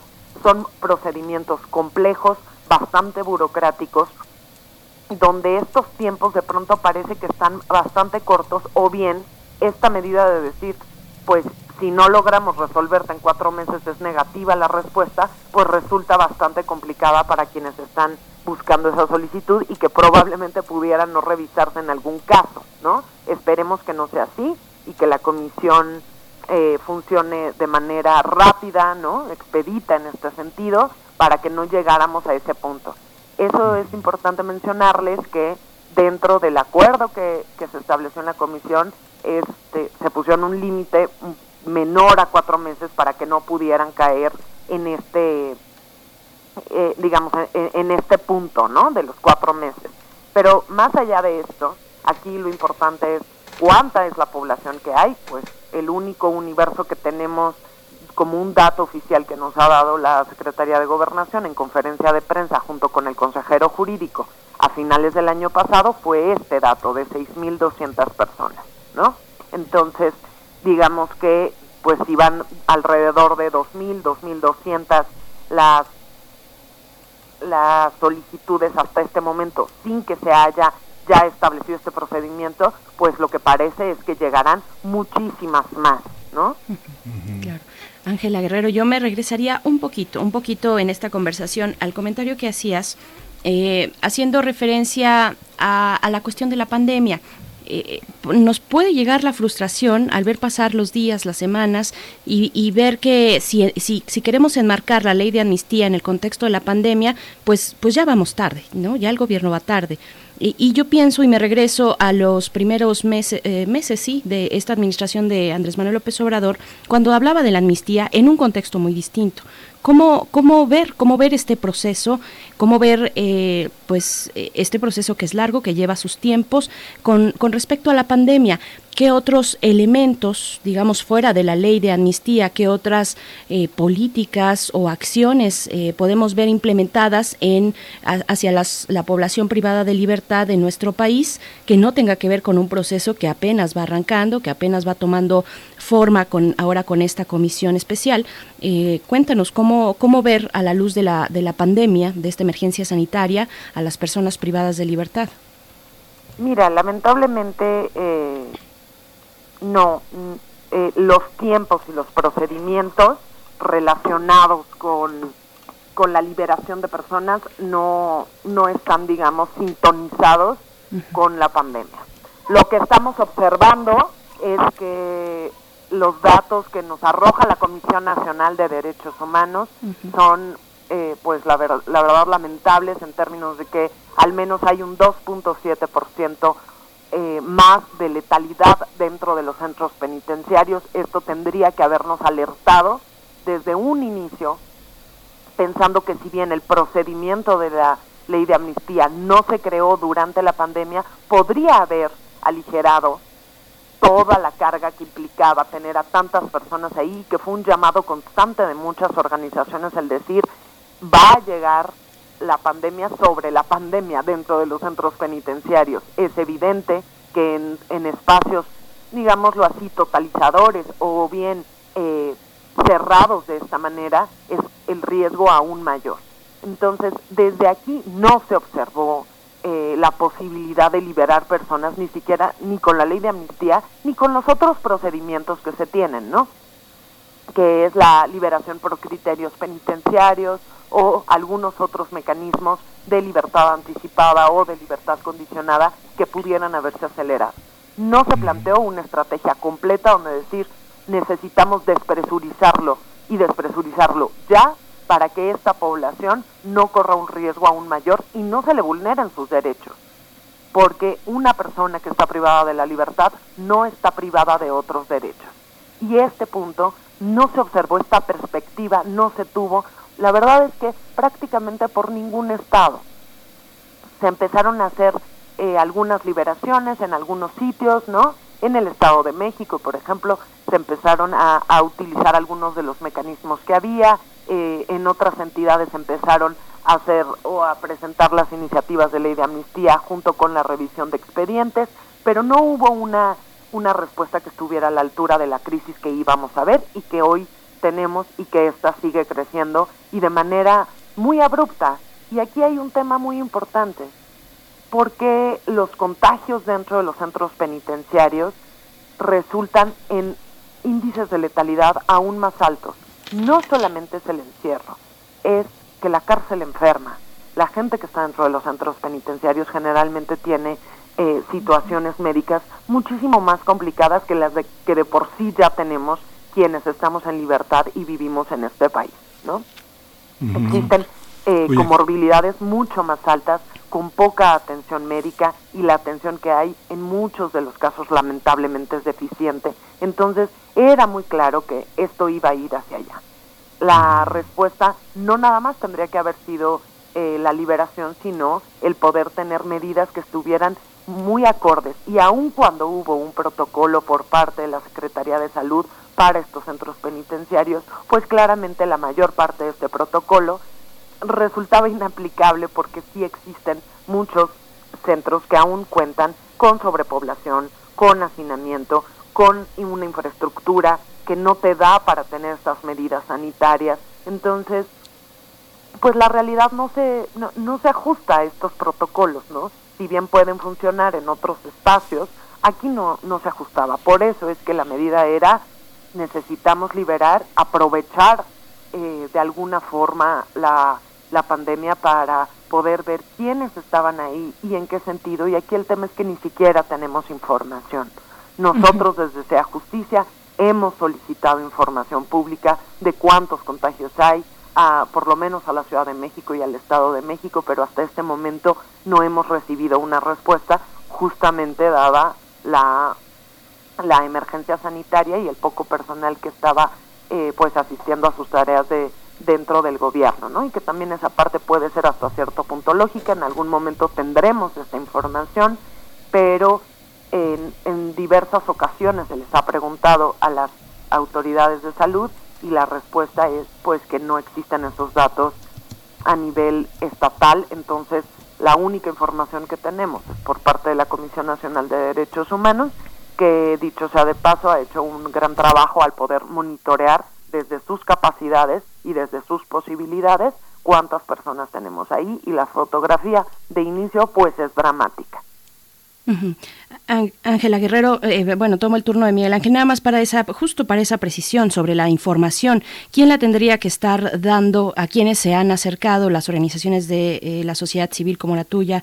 Eh, pienso en si es una cuestión entre las autoridades del sistema penitenciario o las autoridades de salud, y eso solamente hablando del centro del país, de la zona metropolitana del Valle de México, tanto Ciudad de México como Estado de México, pero bueno, la, la diversidad y y la complejidad de situaciones en el resto de los estados, pues bueno, nos, nos pone un reto eh, enfrente bastante importante, no solamente a personas de defensoras de derechos humanos, sino también a periodistas y en una coordinación con las autoridades correspondientes que den esa información. ¿Con quién, con quién se acerca uno en estos momentos para pedir esa información? ¿Sería y recaería esa obligación en la Secretaría de Salud? Así es eh, aquí una cosa importante es que no todos los centros penitenciarios dependen, vamos, más bien, los centros penitenciarios en el país dependen o de la Secretaría de Gobierno o de la Secretaría de Seguridad a nivel local. ¿no? Por ejemplo, en la Ciudad de México depende enteramente de la Secretaría de Gobierno.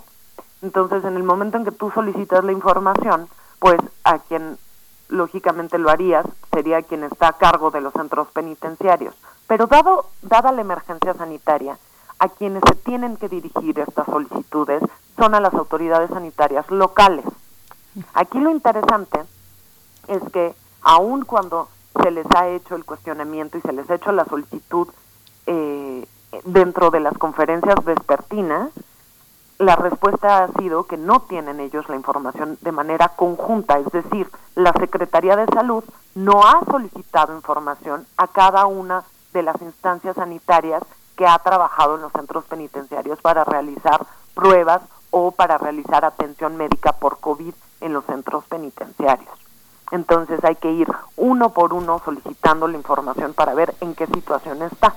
La mayor parte de los estados ha respondido que en este momento no tiene las condiciones para, para contestar y como los plazos en algunos casos están suspendidos o ampliados, pues por lo menos en nuestro caso no hemos recibido esa información. Estamos a la espera de que eh, pues nos puedan responder las autoridades. La única información que se ha dado en los espacios de las conferencias vespertinas es que eh, por lo menos en la Ciudad de México sí se realizan pruebas al momento del ingreso al centro penitenciario, pero no de las personas que han estado adentro. Esa información no se tiene. Entonces, volvemos al, al mismo punto. Quien tiene la información es la Comisión Nacional de Derechos Humanos, que ha logrado hacer un monitoreo no nada más de cuántos casos hay, sino de las medidas que se están tomando a nivel estatal y eh, de las defunciones que se han registrado. Entonces, esta es como la panorámica que tenemos y que también en términos de derechos, no nada más esto implica el derecho a la información pública, sino implica que si no tenemos esta información pública, no se podrán ejercer otro tipo de derechos para las personas que están privadas de la libertad. Entonces, así como nos han explicado en numerosas ocasiones que las comorbilidades que veníamos trayendo como población mexicana vinieron a ser pues un lamentable ensamble junto con COVID en los centros penitenciarios pues es una situación aún más alarmante justamente por esto, ¿no? Y si le añadimos que no tenemos la información necesaria para saber en qué situación estamos, entonces eh, pues se vuelve una caja pues una caja muy oscura donde solamente tenemos una fuente de información que no que, que claramente se acerca o es algún tipo de estimado pero que no podremos saber en, qué puntos está. Y que la realidad es que las medidas que han que se han hecho en la mayor parte de los centros penitenciarios, pues es limitar el número de visitas eh, y, tener algunas medidas de higiene y de salubridad eh, muy, muy básicas, ¿no? Que no alcanzarían para toda la población que está ahí. Entonces, pues digamos que estas medidas en algunos casos pueden ser contraproducentes, como lo hemos visto en el caso de Morelos con eh, el centro penitenciario de Atlacholaya, que lleva por lo menos tres motines en menos de, tres meses durante la pandemia y que estos eh, claramente tendrán que estar relacionados con lo que está sucediendo adentro, con las pocas visitas que hay y con los altos niveles de autogobierno. ¿no? Es una mezcla muy compleja, muy violenta y que también responde a lo que tenemos afuera. Sí, justamente este infierno que viven personas que no tendrían que estar adentro es la oportunidad de tener un testimonio que que las ha convertido también en víctimas. Eh, reconocer la amnistía también es reconocer una un derecho vulnerado, una condición que ha atravesado una dificultad que modificará la vida personal para siempre. Este estatuto de víctimas eh, está, está contemplado, está contemplado también el testimonio de estas personas como una evidencia del trato al interior de los penales, porque esto que señalas es, es importante en el sentido en el que lo que se ha hecho desde los últimos 10 años es que tenemos prácticamente entre 18 y 20 estados eh, reprobados en tema de gobernabilidad. Ya no hablemos de condiciones sanitarias o de equidad, sino de gobernabilidad, de que muchos gobernadores eh, cuando estallan los motines se enteran de que había este, hoteles de lujo, intercambios de drogas muy importantes, secuestros desde la cárcel, que los últimos que están enterados son quienes eh, son los ejecutivos de los estados. ¿Se convierten en víctimas las personas que atraviesan por la amnistía? Por supuesto que sí. Más bien, como, como tienen también un estatus de víctimas donde se les han vulnerado muchos derechos, ¿no? O bien no se han tomado en cuenta eh, procedimientos claros dentro del juicio, ¿no? Esto, por ejemplo, en el caso de las mujeres, el hecho de que los jueces están obligados a juzgar con una perspectiva de género y que en la mayor parte de los casos de las mujeres, por ejemplo, específicamente en el tema de delitos contra la salud, no se haya tomado en cuenta la situación que vivían las mujeres, si alguien las estaba eh, involucrando de manera forzosa, si estaban viviendo violencia previo a estar en conflicto con la ley, en ese momento es que también son víctimas. Y eso es lo que nos cuesta mucho trabajo entender como sociedad, que aquellas personas que están privadas de la libertad, en muchos de los casos, también han sido víctimas incluso antes de estar en conflicto con la ley, durante el proceso de ser juzgadas y dentro de los centros penitenciarios, la mayor parte de ellas vive algún tipo de vulneración de sus derechos. Y, claramente en el momento en el que salen, se siguen violando esos derechos. Se les sigue criminalizando, no nada más en términos de eh, discriminatorios, sino en el momento en el que no se les restablecen sus derechos eh, en tiempo y en forma. Entonces es todo un proceso que queremos al, que queremos cegarnos, pero que está ahí, que también responde a la crisis de derechos humanos que tenemos y también a la crisis de seguridad que tenemos. Tendremos que relacionar este tipo de fenómenos, este tipo de análisis tendrá que estar relacionado con los procesos de violencia que tenemos, con a quién le damos el estatus de víctima, ¿no? Y que no es dicotómico.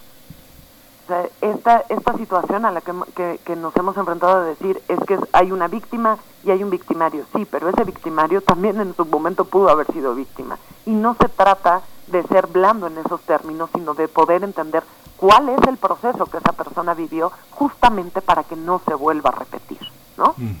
Y entonces, en medio de todo esto, está una, una propuesta creo yo, bastante progresiva, bastante apegada a derechos humanos, donde podemos hacer un alto al menos para decir eh, se cometió un error al juzgarlos de esta forma, pero que también tendría que ir con un proceso muy claro de reinserción social, no solamente individual, sino que también tendría que ser colectivo, entender qué sucedió con estas comunidades que eh, producen muchas personas que están en conflicto con la ley y que generalmente son colonias y comunidades muy abandonadas, con pocas posibilidades de otro tipo de vida, ¿no? Y que también tendría, eh, no nada más el Estado, sino como sociedad, en fin, todos los sectores que tenemos, estar trabajando en las colonias de donde provienen estas personas.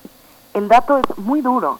Cuando empezamos a observar eh, en varios de las revisiones y análisis que actualmente estamos haciendo para tener una fotografía más clara de qué situación van a salir y cuáles son las propuestas que podemos generar. El, en 2019 el INEGI registró, con datos de 2018, que más de 100.000 personas salieron de centros penitenciarios. De ese tamaño es el reto de reinserción, es el reto en cuanto a un tema de víctimas ese es un reto en cuanto al restablecimiento de derechos y también de cómo estos elementos tienen que ver con la estrategia de seguridad. No es no no son pocos, insisto. Entonces, se le va a añadir a esas personas que ya que ya están saliendo, ¿no? Y que son muchas y por muchas razones estos elementos de la ley de amnistía. Entonces, ¿qué es lo que te que, te podría dar la ley de amnistía? Una oportunidad para al menos que estas personas que saldrán con este estatus poder tener un acompañamiento muy claro por parte de las autoridades que fuera de manera integral, que estableciera los tiempos para el restablecimiento de sus derechos y para que no pudieran estar en un contexto que los llevara a estar en conflicto con la ley. Sí.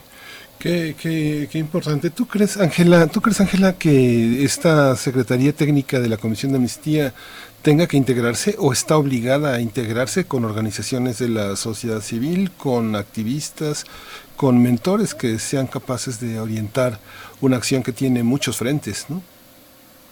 Pues mira, no está obligada. No está obligada. A, no está obligada a hacerlo.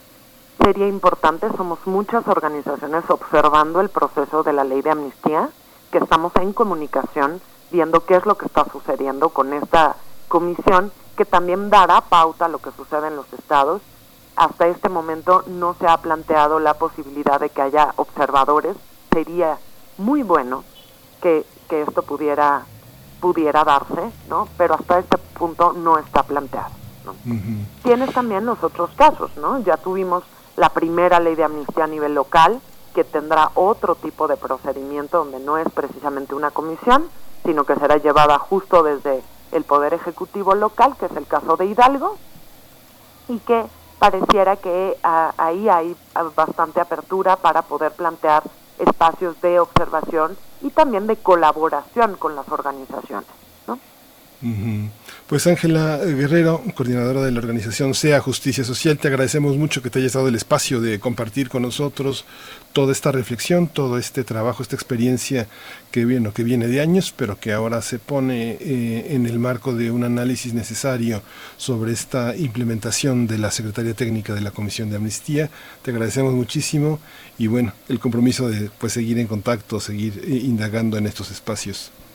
Les agradezco mucho y pues eh, estemos en comunicación y esperemos que pronto esta comisión tenga como resultado el que salgan muchas personas que no debieron estar en prisión. Sí, ojalá. Gracias.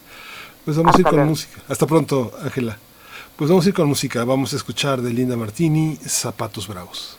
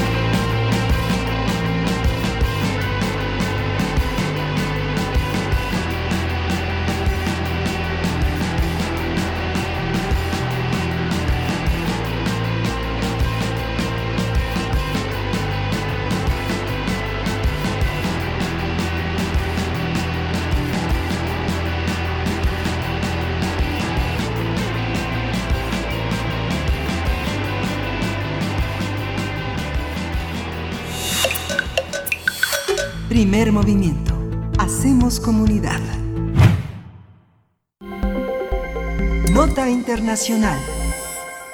El pasado primero de julio, Alemania tomó posesión de la presidencia de la Unión Europea para un semestre que será decisivo para el futuro de ese bloque económico y político. Al asumir el mando, la canciller alemana Angela Merkel enfrentará un triple desafío. En primer lugar, conseguir el apoyo unánime para el plan de ayudas a la reconstrucción. El segundo reto es que deberá consolidar las políticas anunciadas hace meses por la presidencia de la Comisión Europea, Ursula von der Leyen, que se centra en las eh, agendas sociales, eh, tecnológicas y sostenibles también. También deberá cerrar el acuerdo comercial con Reino Unido tras su salida de la Unión Europea a finiquitar esa cuestión. Además, será su despedida de la política alemana, por lo que estos seis meses cerrarán su legado tras cuatro mandatos ininterrumpidos. De estos puntos, la meta será sacar adelante la propuesta impulsada por la mandataria alemana y el presidente francés Emmanuel Macron, que consiste en la creación de un fondo para la reconstrucción que deberá estar dotado con 750 mil millones de euros para reactivar la economía europea. Sin embargo, Holanda, Suecia, Austria y Dinamarca han manifestado su oposición a esta iniciativa. La primera reunión que encabezará Merkel como presidenta de la Unión Europea será el 17 y 18 de julio próximos. Tendremos eh, una conversación sobre Angela Merkel y su liderazgo en la Unión Europea y con eh, este día nos acompaña la doctora Marta Ochman, quien es profesora de la Escuela de Gobierno y Transformación Pública del Instituto Tecnológico de Monterrey. Ella ya la conoce, ustedes la conocen, ella es especialista en asuntos de Europa contemporánea, participación ciudadana y políticas públicas europeas. Le doy la bienvenida, Marta Ochman. Gracias otra vez por estar aquí. Eh, muchas gracias, buenos días Berenice, Miguel Ángel y buenos días a todo el auditorio. Gracias, al contrario, profesora, eh, pues preguntarle, profesora Ockman, vaya, la, ¿cuál, es, ¿cuál es la figura, el peso de una persona como Angela Merkel en estos momentos? Tanto para la identidad eh, como para la agenda de la Unión Europea. ¿Qué podemos decir con esta decisión, esta decisión de asumir la presidencia eh, en turno de la Unión Europea? Eh, las presidencias, digamos, están programadas, ¿no? Entonces, en, cierta manera, desde hace al menos dos años estaba programado que Alemania asuma la presidencia precisamente en, en este segundo semestre, pero yo creo que es bastante afortunado por dos razones. Primero, Merkel es conocida por su capacidad de negociación, es una negociadora tranquila, es una negociadora eh, bueno, una eh, política que tiene eh, mucho prestigio tanto en su país como en este caso importante entre otros eh, líderes de la Unión Europea. Como ustedes bien lo plantearon, uno de los primeros retos inmediatos es el acuerdo sobre los seten, eh, 750 mil millones de euros en el plan de reconstrucción en sí el número o, o, digamos el monto ya está aprobado, pero en, eh, no hay acuerdo sobre cómo se distribuirá este dinero y en qué condiciones. Y aquí también es es, eh, es una buena coincidencia que Alemania eh, tiene la presidencia porque además de los cuatro países frugales que ustedes mencionaron, los, los cuatro países partidarios de austeridad, Alemania tradicionalmente también era eh, un país que se oponía mm, a las ayudas, si pensamos en la crisis eh, de 2010-2015, si pensamos en Grecia, por ejemplo, pues Alemania estuvo eh, mantuvo una posición muy dura, igual con Angela Merkel, muy dura en cuanto a las condiciones de los préstamos para Grecia. En, eh, Actualmente eh, los países del sur, Italia, España, que han sido también de los más afectados por COVID, pero también eh, Grecia, Portugal, eh, pues quieren que, este, este dinero de reconstrucción implique eh, como subsidios, no tanto préstamos, ¿no? Para no endeudar a, a los países. Mientras que los cuatro austeros o frugales, como se los llama, quieren que sean préstamos y que sean préstamos, perdón, condicionados. Entonces, eh, ese es, es, es, es, un frente de batalla. Y otro frente de batalla es eh, cómo se distribu qué, con qué criterio se distribuirá el dinero.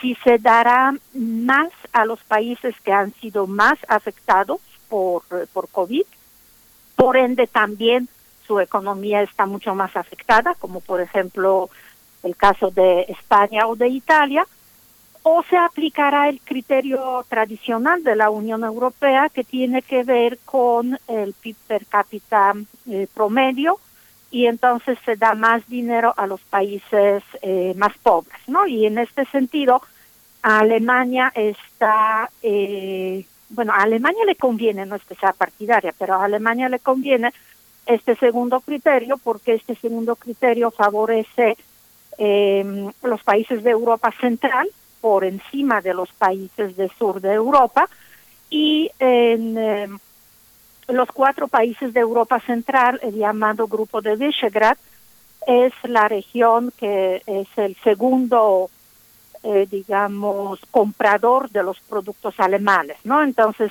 eh, aunque Alemania en estas ayudas sería un contribuyente neto, pues eh, reactivar el mercado de, Europa Central para eh, la economía alemana eh, indirectamente pues sería también un, impulso muy importante no entonces Merkel tiene que negociar ahí bien entre lo que son los intereses de Alemania y lo que es la importancia de alcanzar este acuerdo y ya eh, pues distribuir el dinero para que empiece a reactivarse la economía europea. Marta, tal vez eh, eh, mi percepción está pues muy sostenida en la lectura de periódicos europeos, pero pareciera que esta pandemia generó muchísimas discrepancias en los órganos legislativos y también mm, que confluyen en el Parlamento Europeo. Se pelean por el- las cifras, el manejo de las cifras, el manejo de la pandemia. Este será también otro de los desafíos para administrar la agenda de la sustentabilidad, la agenda tecnológica y la agenda de salud. En, em, sí, en el, eh, ahí, eh, digamos, adicionalmente, ¿no? Como tú bien mencionas, hay, hay otros factores que, que en general Alemania va a tener que mm, eh, eh, enfrentar o, o- o, digamos, eh, tomar en cuenta. Eh, la eh, cuestión, digamos, de, em, de, de fuerzas políticas. En, eh, hay un, resurgimiento en Europa de, los partidos verdes, lo vimos en elecciones eh, más recientes en, Francia, que, eh, pusieron en aprieto el movimiento del partido de, de Macron. Y eh, los verdes también son muy fuertes en, en Alemania, son fuertes precisamente en, en esos países en, de Europa, digamos, noroccidental, ¿no? Como Holanda, Bélgica, Dinamarca, Alemania. Eh, y eh, una de las condiciones de cómo distribuir el dinero tiene que ver eh, con también eh, eh, compromisos que tiene la Unión Europea en cuanto al Acuerdo de París, en cuanto a cambio climático. ¿no? Entonces, eh, otro de los criterios o una propuesta de cómo distribuir o condicionar este dinero es que los países eh, pues eh, refuercen el compromiso que tienen con la disminución de, de lo que es el eh, impacto econo- eh, digamos ecológico de, de las economías europeas. Y otra cuestión que se discute mucho es en general más allá de recuperación de, economía europea es cómo hacer para que la economía europea en el futuro sea más competitiva mm, en lo que va a ser el mundo post pandémico o, probablemente no post pandémico sino más bien ese mundo que que puede enfrentar eh, periódicamente mm, los eventos como como COVID-19 y ahí eh, pues Alemania tiene eh, también un papel eh, significativo o, digamos interesante porque por un lado Alemania es uno de los eh, países muy comprometidos, por ejemplo, con lo verde, ¿no? Con, con la ecología, eh, eh, pues es el líder en, en fuentes alternativas, se comprometió en cerrar las minas de carbón y, y eso en Alemania es una decisión importante porque pues Alemania tradicionalmente ha tenido pues regiones carboneras y, e industria de carbón muy muy importante. Y en este sentido Alemania puede asumir este liderazgo como con eh, con esta eh, bandera de, de, que siempre ha sido un país comprometido con eh, camino hacia la economía verde, pero en, eh, más allá de, este discurso oficial, pues están esas cuestiones como inmediatas, por ejemplo, pues la industria automotriz, que es la principal industria de, eh, Alemania, es una industria pues muy tradicional que no ha evolucionado hacia esas cuestiones más ecológicas, como por ejemplo eh, eh, coches eléctricos. Y la otra cuestión que tiene que ver con, eh, con el futuro de la economía europea es eh, considerar que la economía europea ha sido tan afectada por COVID porque en eh, la evolución de la economía europea estaba como orientado a este concepto de una globalización que va a ser una globalización creciente y que se va a profundizar. Entonces, eh, por ejemplo, mm, eh, por cuestiones, digamos, de costos, eh, la, la, producción, la producción como industrial, la producción eh, tradicional, pues se ha desplazado a otros países y esos y actualmente en, en, en, situación, digamos, de COVID, por ejemplo, pues eh, Europa depende de, China, por ejemplo, en, en, la producción no solamente de mascarillas, sino de muchos de los medicamentos, ¿no? Y entonces eso, eh, pero por otro lado, eh, Europa no evolucionó hacia, por ejemplo, economía digital como los países asiáticos, ¿no? Donde eh, no sé, Singapur, por ejemplo, Corea del Sur, Japón, ahí el impacto de COVID en la economía es menor, no solamente porque se ha manejado mejor la pandemia, sino también porque en eh, las eh, economías eh, o, los negocios basados en, en la tecnología digital pues no han sido tan afectados por la, el confinamiento porque no es necesaria concentración de los eh, trabajadores, ¿no? En, lugares de trabajo. Entonces, Europa también está considerando la necesidad como de, de, dar este impulso hacia eh, innovación, hacia economía digital. Por ejemplo, eh, eh, otro, otro de los debates eh, en el mundo en general es, es, lo de la red de G5, ¿no?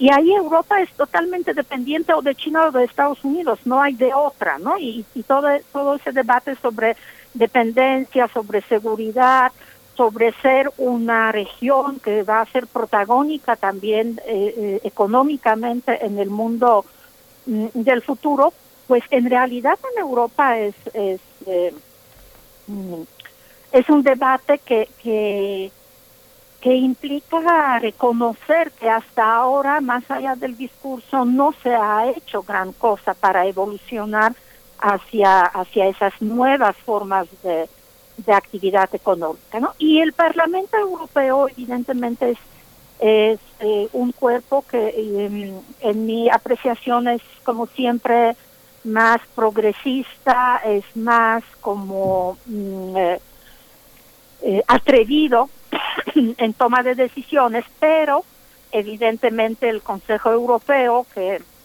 representa a los países, que agrupa a los líderes de, de los países miembros, pues está mucho más preocupado por cuestiones electorales, ¿no? Eh, Macron va a eh, enfrentar las elecciones, en Alemania va a haber elecciones independientemente que Merkel dijo que no se va a presentar, pues su partido evidentemente eh, eh espera man mantener el poder, ¿no?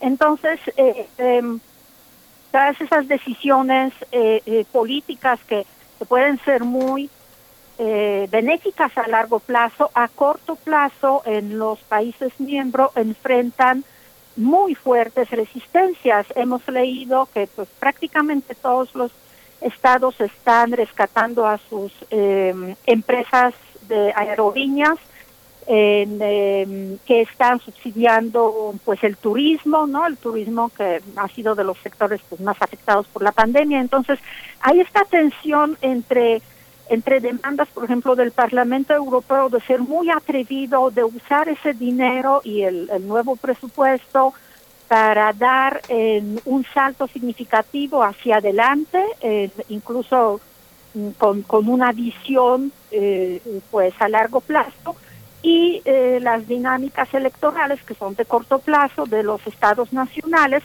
que pues básicamente quieren rescatar a las industrias que ya ofrecen un empleo, que son industrias tradicionales predominantes y que nada tienen que ver con este supuesto nuevo mundo, ¿no? Que se podría pues empujar con, esta cantidad impresionante de, dinero, pero implicarían costos sociales a corto plazo. El rescate económico frente a la pandemia de COVID-19, la agenda verde eh, también que tiene esta popularidad y esta aceptación eh, en distintos países, lo vimos en Francia, como ya nos comenta profesora Ochman. ¿Qué, ¿Qué, otras cuestiones son importantes, sobre todo pensando en el el lema de esta presidencia, juntos por la recuperación de Europa? Hay, hay, una especie de crisis de liderazgo en la Unión Europea, estoy pensando en Brexit, por ejemplo.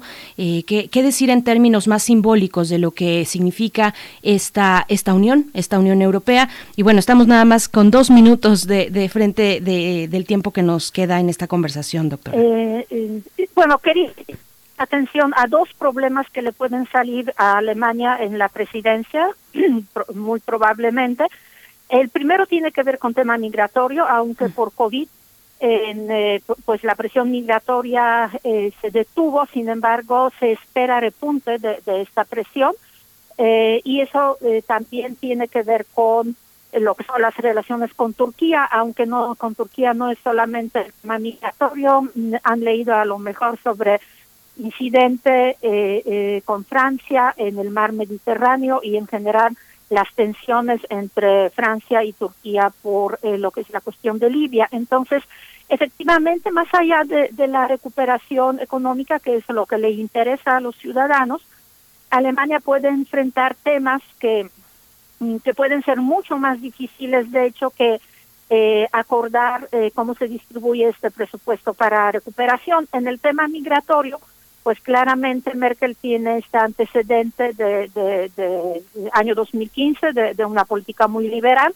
pero actualmente existe mucha presión y de hecho Comisión está preparando un, un proyecto de, fortalecer las fronteras y de acelerar la, el retorno de, los migrantes eh, ilegales. Y en el caso de la política internacional, además de, de que Reino Unido pues va a estar jugando un poco a lo mejor en contra de la Unión Europea para fortalecer su liderazgo ya como un país independiente de la Unión Europea, eh, pues yo creo que, que en el Medio Oriente, eh, pues Angela Merkel va a tener que enfrentar esos, esos problemas, esta agenda también en Israel con esa cuestión de anexión de, de parte de Cisjordania, uh -huh. y ahí en Medio Oriente, pues Alemania apenas está eh, bueno, digamos, es un jugador nuevo, ¿no? Por cuestiones, evidentemente, de, la Segunda Guerra Mundial, su posición frente a Israel no es, no es una posición eh, muy fuerte. Entonces, yo creo que sí va a ser, van a ser unos seis meses, pues, muy, muy interesantes, eh, tanto para, para Merkel como una líder que, como ustedes dicen, se está despidiendo, por lo menos como la canciller de Alemania, y en, y en general para, para Europa. Pues Marta, qué panorama, qué interesante, qué eh, importancia tiene esta, este fin de año justamente para aprender a reconstruirnos planetariamente y en, encontrar destinos compartidos. Te agradecemos muchísimo que esta mañana pues nos hayas puesto este panorama sobre la mesa para nuestros radioescuchas, para nosotros, para Radio NAM. Te agradecemos muchísimo y esperamos estar pronto en contacto con ya el arranque de esta agenda eh, en estos meses es siempre un placer y, y pues entonces eh, espero que, que, pronto podamos seguir discutiendo los asuntos eh, europeos. Gracias. Por supuesto. Por supuesto, gracias, eh, doctora Marta Ochman, eh, especialista en asuntos de Europa contemporánea, participación ciudadana y políticas públicas europeas. Muchas gracias. Volvamos pronto. Muchas gracias. Buen día. Muy buen, día. Pues nos estamos despidiendo de la radio Nicolaita. Ya estamos al filo de la hora. Son las 8 con 59 minutos en este martes 7 de julio. Gracias, Radio Nicolaita, por alojarnos, por hacernos presentes allá en Morelia. Y pues vamos a ir al corte, Miguel Ángel. Eh, nos queda todavía la mesa del día, la poesía necesaria por delante. Vamos al corte, volvemos. Estamos en primer movimiento. Síguenos en redes sociales. Encuéntranos en Facebook como Primer Movimiento y en Twitter como arroba PMovimiento. Hagamos comunidad.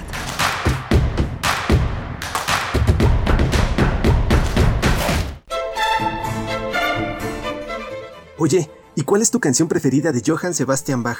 Mmm, ¿esa de las 25 rosas? Pones agua fresca en un jarrón. Pero esa es de Johann Sebastian. Ah, sí, bueno, sí, sí, me gustan muchas de Bach. Son obras muy excelsas y sublimes, pero se me fueron los nombres. Oh, ¿has escuchado Área de Divertimento? Ay, sí, buenísima obra. De sus mejores composiciones. No, no, no, no. Es un programa de música clásica. Deberías escucharlo. Área de Divertimento. Un programa satírico del oculto o bien de lo exquisito fallido. Escucha a Raúl Zambrano, a Aide Boeto y a Ricardo Esquerra. Todos los sábados a las 16 horas. Radio UNAM. Experiencia sonora. ¿Iniciaste a beber con tus amigas como si fuera un juego y después llegó la embriaguez? ¿Ahora tienes poco control? Sin recordar todo lo que pasó el día anterior, puedes estar padeciendo una terrible enfermedad. Mayor información al 5705-5802. Lada sin costo 800-561-3368. Hoy más que nunca me importa que mi vecina esté bien, que tú estés bien y que en tu casa estén bien. Hoy te saludo con la mirada para que mañana volvamos a abrazarnos como solo nosotros sabemos. Quiero que nos vaya bien. Tenemos más en común que diferencias. Hagamos lo que nos toca. Ayudémonos. Venzamos la adversidad una vez más. Infórmate y sigue las recomendaciones de las autoridades de salud. Para protegernos, contamos todas, contamos todos. INE. ¡Qué flojera!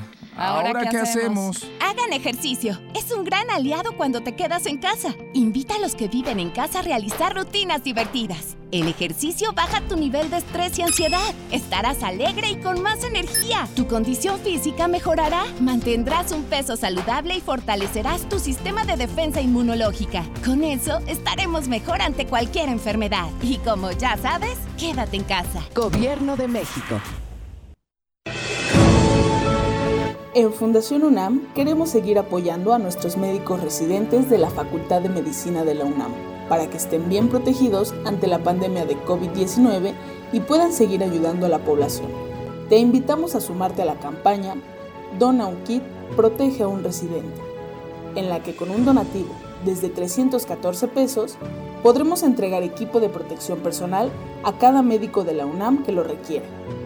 Entra a la página www.fundacionunam.org.mx y con tu ayuda hagamos posible lo imposible.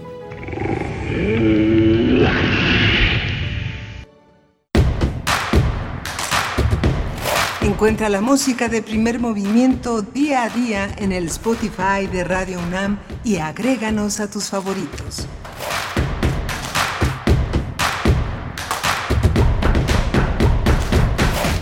Hola, buenos días. Esto es Primer Movimiento y hoy es martes 7 de julio. Estamos en la tercera hora de Primer Movimiento. Son las 9 de la mañana con 3 minutos y estamos transmitiendo aquí en Radio UNAM en las frecuencias que atraviesan Adolfo Prieto 133, que es la sede de nuestra radiodifusora de esta alma mater que es la UNAM. Del otro lado de la línea está mi compañera Berenice Camacho. Buenos días, Berenice. Hola, ¿qué tal? ¿Qué tal Miguel Ángel Quemain? Un saludo a todos y todas las que sintonizan a la radio universitaria en este martes, martes 7 de julio. Tendremos por delante todavía nuestra mesa, nuestra mesa del día. Vamos a hablar sobre la crisis de violencia en Guanajuato. Bueno, temas que no podemos soltar, aunque quisiéramos, quisiéramos eh, que el país transitara hacia otras, hacia otros escenarios. Pero continúa, continúa la crisis de violencia en Guanajuato. Vamos a conversar con Ana Lilia Pérez Mendoza. Ella es periodista y escritora, y también con Carlos Rodríguez Ulloa, especialista en temas de integración regional, seguridad y defensa. Esto para la mesa del día. Antes llegará la poesía necesaria en voz de Miguel Ángel Quemain. Y, yo quisiera, Miguel Ángel, hacer un pequeño paréntesis antes de ir a la poesía para, para felicitar a nuestra Filmoteca de la UNAM, la Filmoteca de la UNAM que está de fiesta, cumple su 60 aniversario. Eh, esta Filmoteca que, bueno, finalmente simboliza un acervo, un acervo universitario para rescatar, para preservar, difundir y restaurar la memoria fílmica de nuestro país.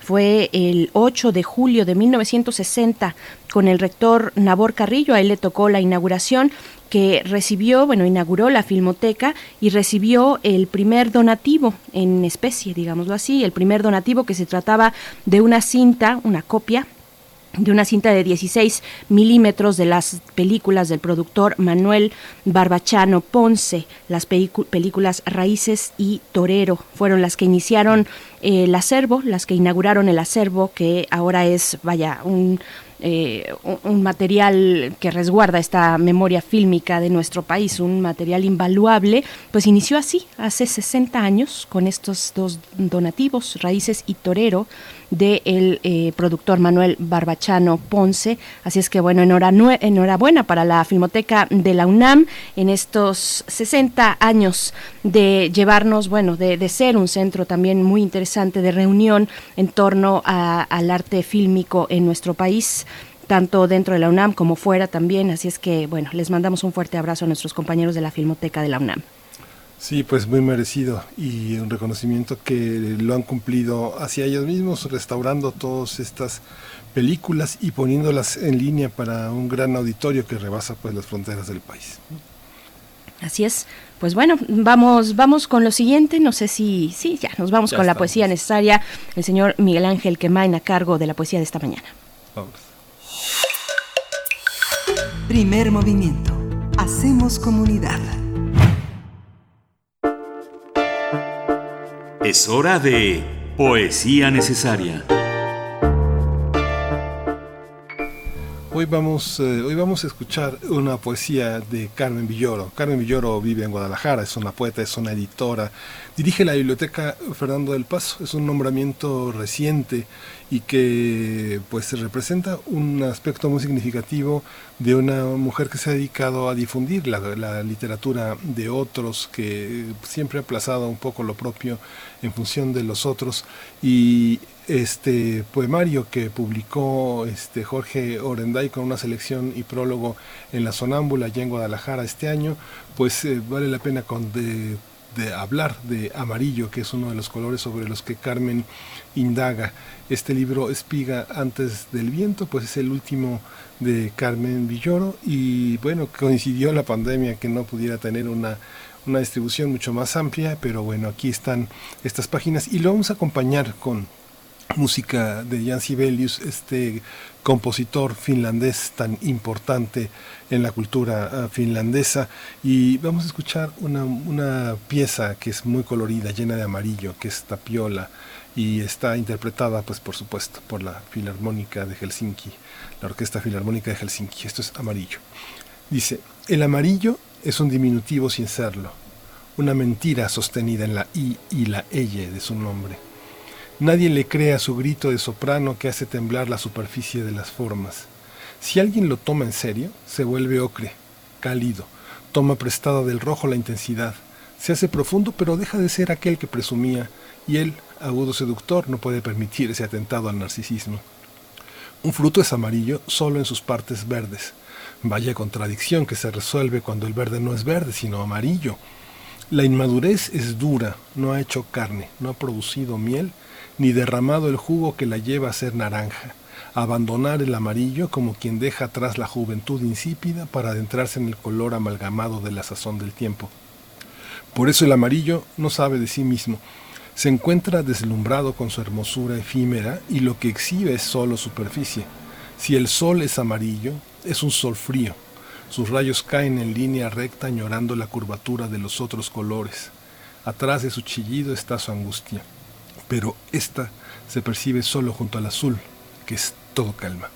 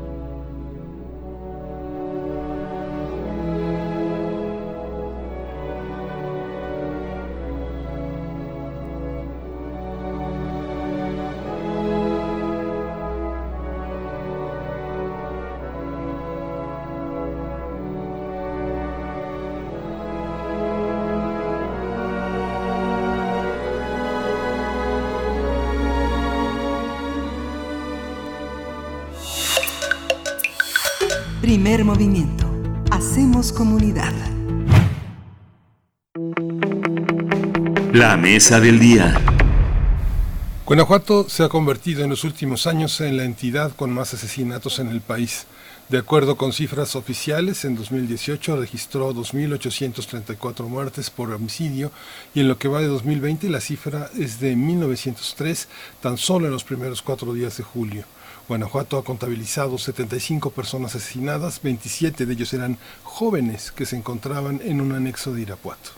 Los especialistas han señalado que la disputa por el robo de combustible y el tráfico de drogas entre grupos rivales del crimen organizado han provocado este incremento de la, de la violencia en esa entidad. Justamente el cartel de Santa Rosa de Lima, liderado por José Antonio Yepes Ortiz, alias El Marro, se había convertido en los últimos años como principal grupo delictivo en el robo de combustible en Guanajuato, pero otros grupos criminales empezaron a disputar el control sobre el llamado huachicol, delito que ha encontrado nuevos métodos para la sustracción de hidrocarburos.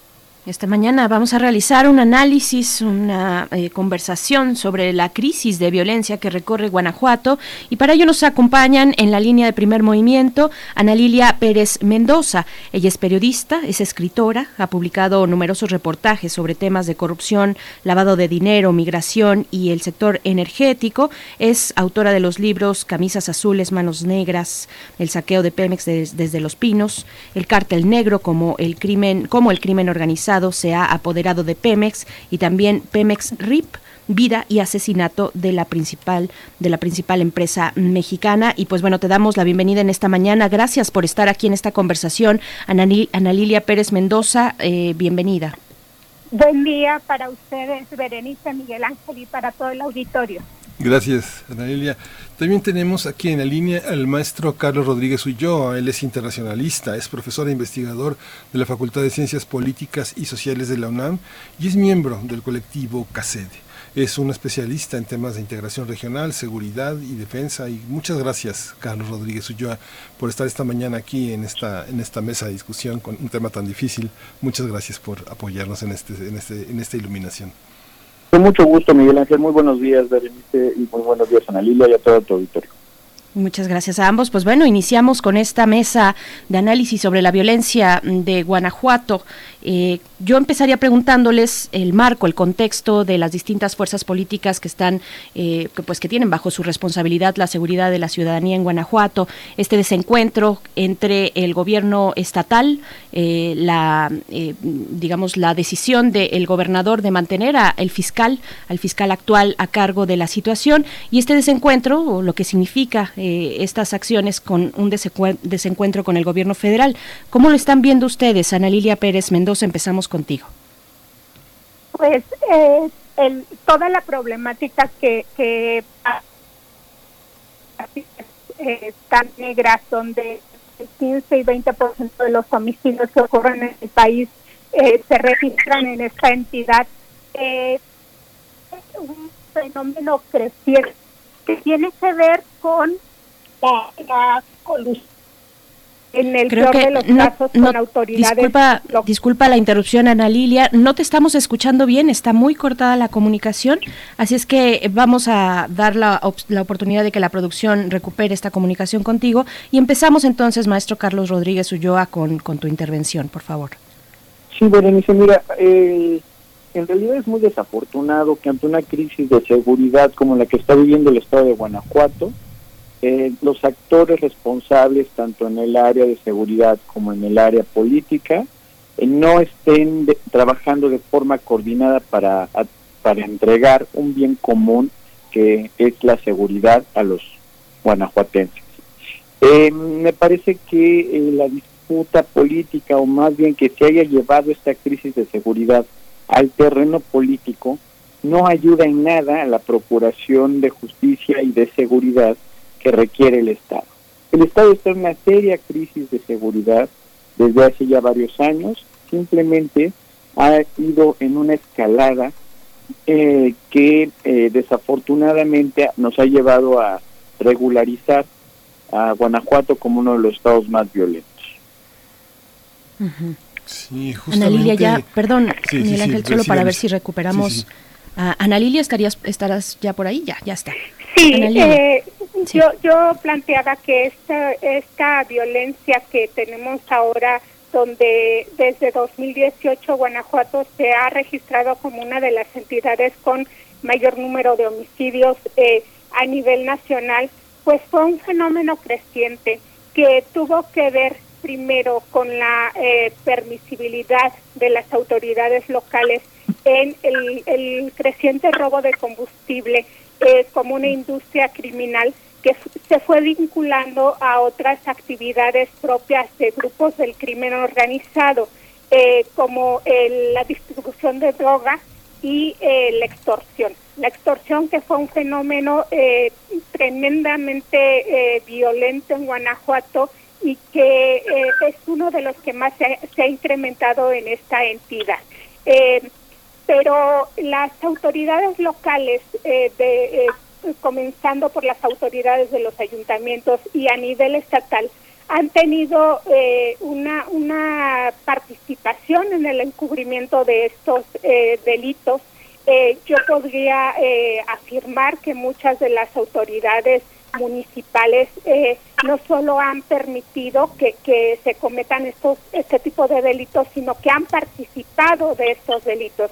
No son raros los casos de eh, los policías municipales que, que, participan en el cobro de cuotas a eh, los, los, los ladrones de combustible, a los grupos que se dedican a esto, como a la, a la distribución de drogas.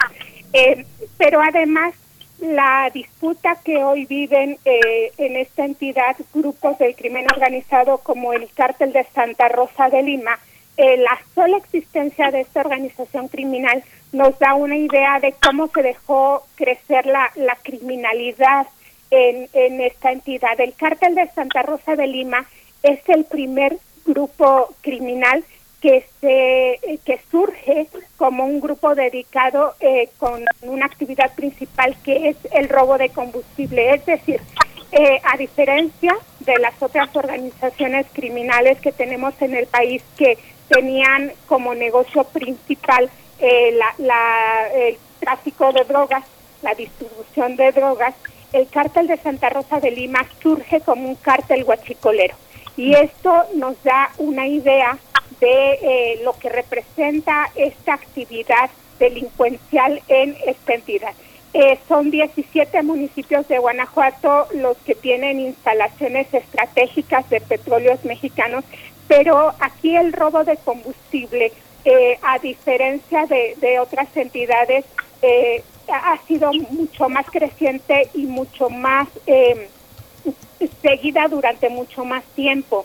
Recordemos que, y así yo lo he planteado en mis investigaciones, es en la refinería de Salamanca precisamente donde se origina esa actividad que los empleados de Pemex denominaban eh, guachicoleo. Eh, entonces, esto tiene que ver también con toda la colusión de las autoridades locales y que, bueno, ahora se convierte en una bomba de tiempo donde no hay un solo día que Guanajuato no registre eh, homicidios y no registre episodios tan trágicos como es la de las masacres en eh, los anexos que hemos visto en estos últimos días. Pero no teníamos un blindaje que desde diciembre de 2018 se había dado, con ese blindaje entró el gobierno mexicano eh, reforzar seguridad en 58 instalaciones. Eh, la vinculación con otros grupos delictivos, fundamentalmente los de Jalisco, no hacen de Guanajuato un lugar estratégico. Digamos que Jalisco, eh, Guadalajara, el Bajío, hace de Guanajuato un lugar de paso muy, muy fácil de llegar desde, varios, desde varios puntos también de, de, ese estado. De hecho, los guachicoleros locales comenzaron trabajando para grupos como el Cártel de Jalisco Nueva Generación. El Cártel de Jalisco Nueva Generación eh, llega primero a, la entidad a tratar de eh, alinear a los guachicoleros locales, como por ejemplo hicieron los Zetas en la, en la zona de, de en la región de, del noreste. Y eh, de pronto los locales que eran, digamos, sometidos por ese cártel de Jalisco Nueva Generación deciden reclamar, ellos dicen los tubos, es decir, los ductos de petróleos mexicanos como propios, bajo el argumento de que ellos eran los lugareños a quienes correspondería eh, ese, ese derecho de robar las instalaciones que se encontraban en su entidad. Y aquí es cuando comienza la disputa por eh, los ductos de petróleos mexicanos.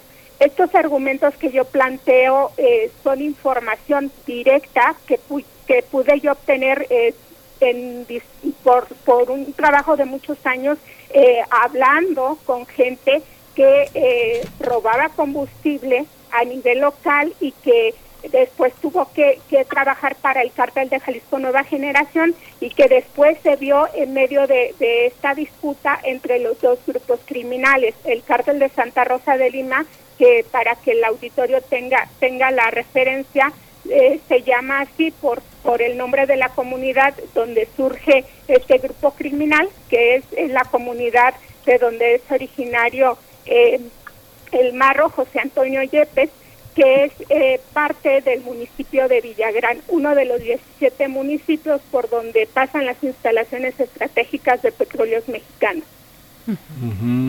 Este doctor aquí hay dos, dos cosas eh, que me, me, parece que vale la pena rescatar.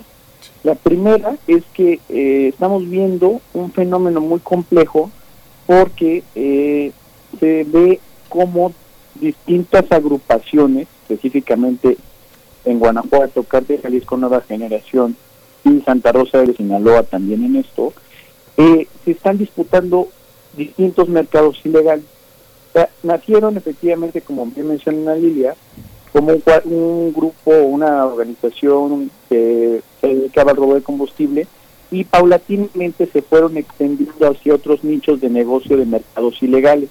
¿Cuáles son estos nichos de negocio?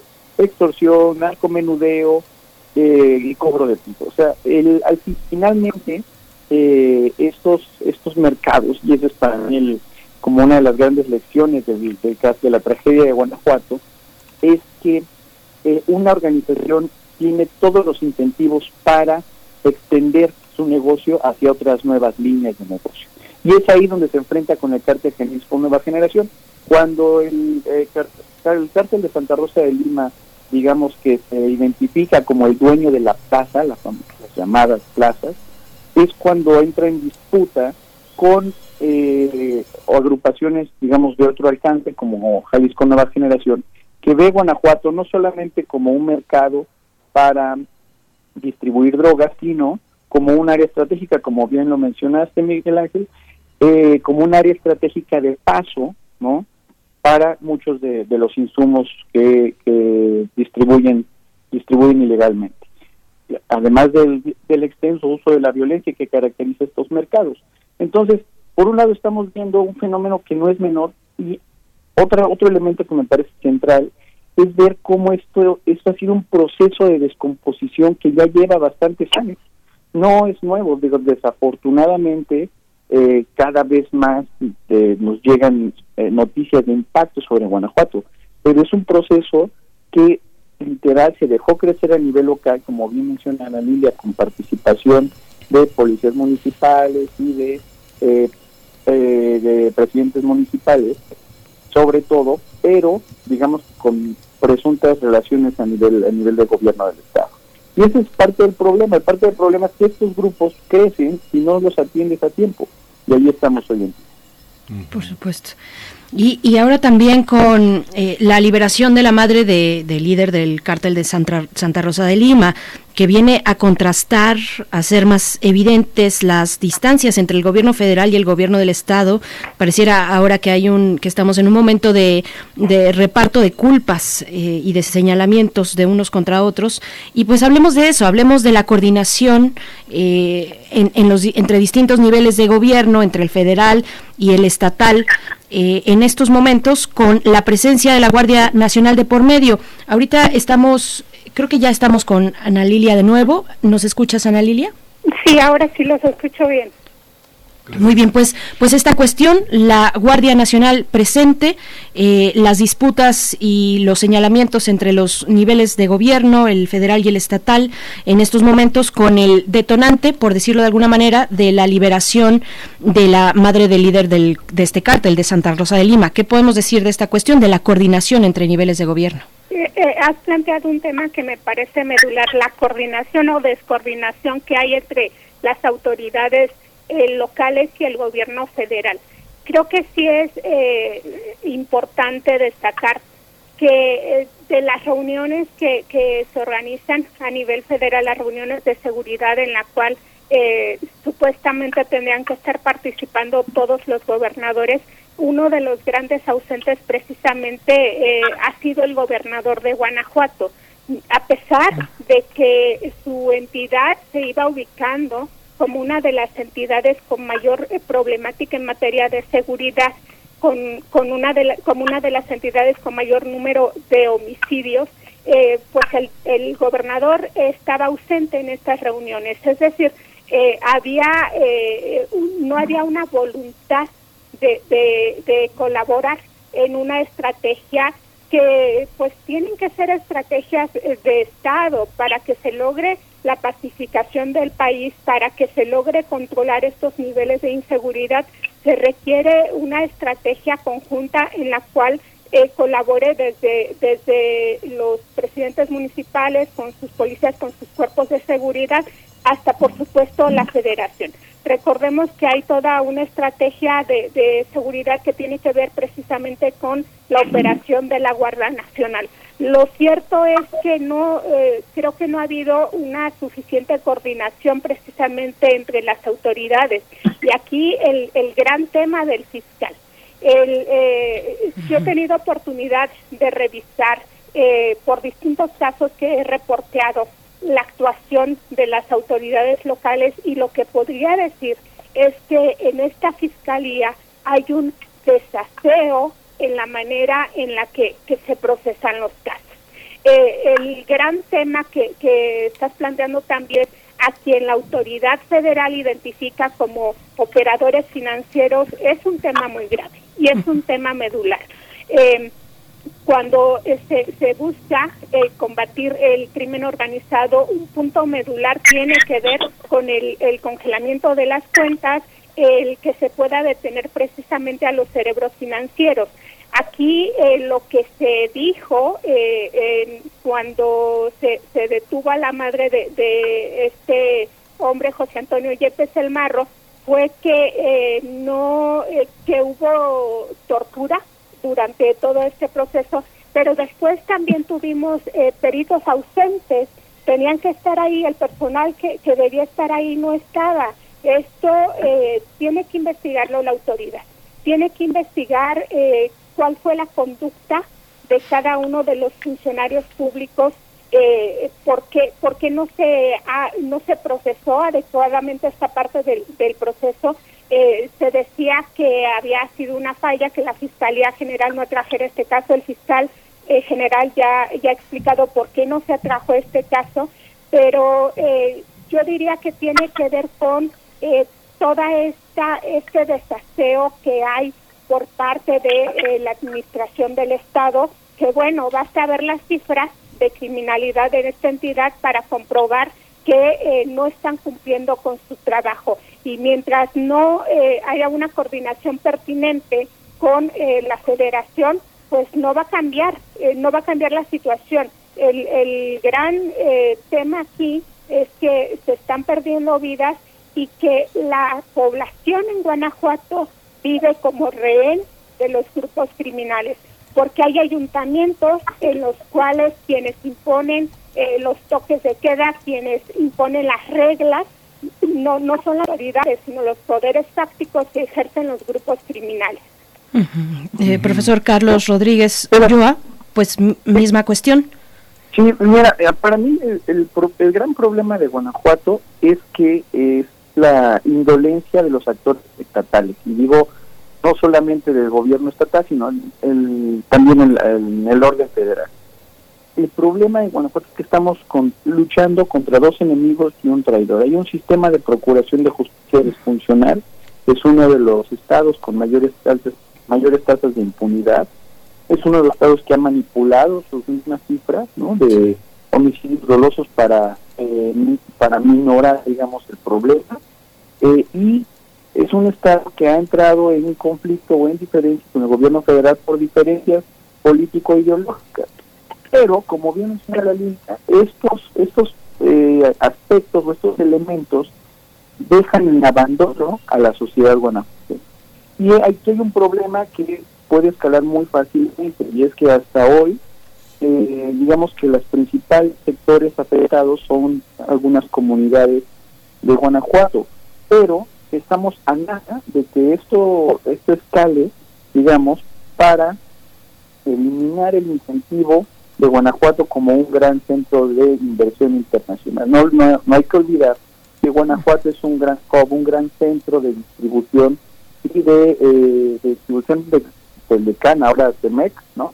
Es un área estratégica clave económicamente para este país. Entonces, si el gobierno federal y el gobierno estatal no se ponen de acuerdo y se dejan a un lado sus diferencias políticas y se centran en particular la seguridad local, eh, si no pasa esto, se va a tener un problema que va a escalar aún más y va a tener graves repercusiones económicas a nivel nacional y por supuesto a nivel local. Esta colusión que se había dicho al inicio del sexenio entre los trabajadores de Pemex o las autoridades en Pemex y el tema del huachicoleo continúa vigente en este contexto del cártel de Santa Rosa de Lima, Ana Lilia Pérez.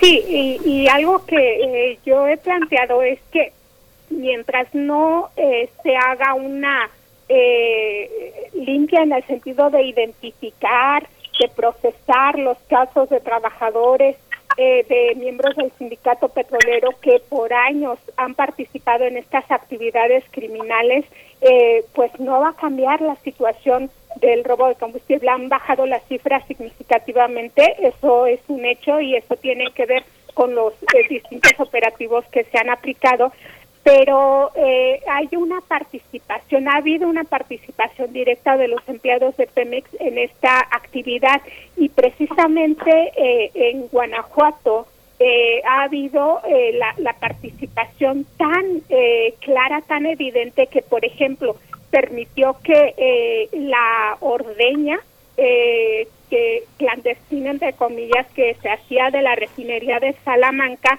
pues se hiciera eh, las 24 horas del día con tomas directas de la refinería hacia las huachicoleras en, la, en los alrededores de esta instalación petrolera. Eh, eh, recordemos que cuando comienza este plan contra el robo de combustible del gobierno federal, precisaron mantas donde el marro reclamaba que no se metieran con su refinería. Esto es muy representativo de lo que ha sido o la manera en la cual se han ordeñado las instalaciones de Pemex. Entonces, cuando hablamos del plan de seguridad, un plan que, que deba ser eficiente, tiene que ver también con esto, tiene que ver con que se, fortalezca aún más el, el combate al robo de combustible, pero desde dentro de las instalaciones de petróleos mexicanos, porque eh, lo que buscan los grupos criminales finalmente son las ganancias económicas y cuando eh, de, ahí que cuando se puso en marcha el plan contra el robo de combustible se buscara eh, eh, incidir más en, en el tema de la extorsión a negocios de todo tipo, porque en Guanajuato pagan extorsión las tortillerías como pagan extorsión los industriales. De esos niveles estamos hablando. Entonces, eh, un, plan de seguridad eh, efectivo y Carlos ha planteado muy bien eh, lo que representa Guanajuato en el marco de ahora de este TEMEC.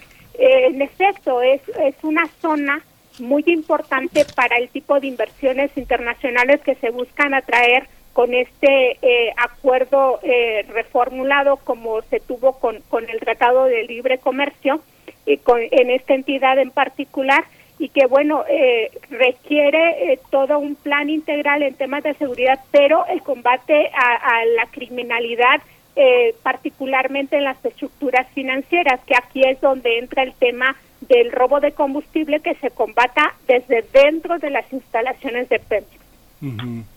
Dice, doctor. Sí, bueno, el, tema aquí es eh, cómo eh, estos grupos aprovecharon su organización y su control local para trasladar las pérdidas que estaban dejando de percibir de Huachicol hacia otros mercados ilegales. Esto es algo que se podría haber previsto y no se atendió desde el primer momento. O sea, simplemente la estrategia federal fue vamos a controlar el huachicol y efectivamente redujeron el número y como bien menciona Ana Lilia, no lo hicieron de forma integral porque también todavía todavía sigue fluyendo, digamos, parte de esta de este mercado ilegal, pero estos grupos se reorientaron hacia nuevos nichos de negocio. Y, este, y estamos hablando sobre todo del tema de extorsión y de control de plaza, secuestros también se ha levantado muchísimo, robo de vehículos, en fin, una serie de, de temas que originalmente no eran parte de ese grupo, de esa organización, pero a ver, no nos no, no dejemos de lado que son grupos delictivos que requieren ser atendidos desde un sistema de procuración de justicia eficaz, funcional y en el cual todo el Estado, en, en el entendido de municipio, Estado, gobierno federal, con sus distintos brazos, deben participar en la reconstrucción. Hoy estamos en un escenario que básicamente tenemos que partir del punto al revés vamos a tener que reconstruir una capa social que está sumamente desgastada, está resentida, ¿no? Es un escenario que no habíamos visto desde Michoacán con la familia michoacana, ¿no? Es un escenario donde ya socialmente eh, hay una gran tensión colectiva. Digo, si uno escucha los, eh, los las declaraciones de las familias de estos jóvenes, de estos jóvenes que murieron la semana pasada, es, es, eh, es, eh, es, lastimero, ¿no? O sea, es realmente impactante y esos son los, el tipo de cosas que desafortunadamente son cotidianidad en Guanajuato. Entonces tenemos que trabajar ya no solo como Estado, sino involucrar a los actores sociales, a los actores económicos, para poder rescatar a este Estado que hoy todavía tiene suficientes elementos para poder salir adelante de esta crisis de seguridad. Claro. Y, bueno, los recursos, los recursos son los recursos. Me, gustaría pasar a, que nos comentaran algo que ya ha salido durante todas sus intervenciones, que, que es finalmente la acción financiera del Estado y esta decisión de congelar cuentas por parte del gobierno federal actual. Eh, el primero de enero de este año entró en vigor la reforma penal fiscal. Estas en marcha muy concretas por parte de el gobierno de la de la 4T frente a toda esta configuración de, de, los grupos eh, de la delincuencia organizada en un lugar además que, que, tiene esta particularidad como lo es Guanajuato de ser una zona económica estratégica como ya lo, lo han comentado. ¿Con qué choca entonces estas eh, estas acciones financieras del gobierno federal? para, para no llegar finalmente al punto que queremos, que es de, eh, bueno, desactivar, digamos, a estos grupos de la delincuencia, Ana Lilia. Bueno, hay un, un punto importante que tiene que ver con un trabajo que, que por lo menos se está evidenciando más, que es el de la Unidad de Inteligencia Financiera de la Secretaría de Hacienda, que eh, ha eh, desarrollado distintas acciones por ejemplo, el congelamiento de cuentas precisamente al cártel de Santa Rosa de Lima y otra operación eh, relevante que, que inició en Estados Unidos y que en la que colabora el gobierno mexicano, que es el, el operativo Agave Azul, que en el cual eh, se congelaron 1939 cuentas precisamente al cártel de Jalisco Nueva Generación. Eh, habrá que ver dónde eh, termina esto, porque el congelamiento de cuentas es una etapa de, de, este, de este tipo de procesos de combate al crimen organizado.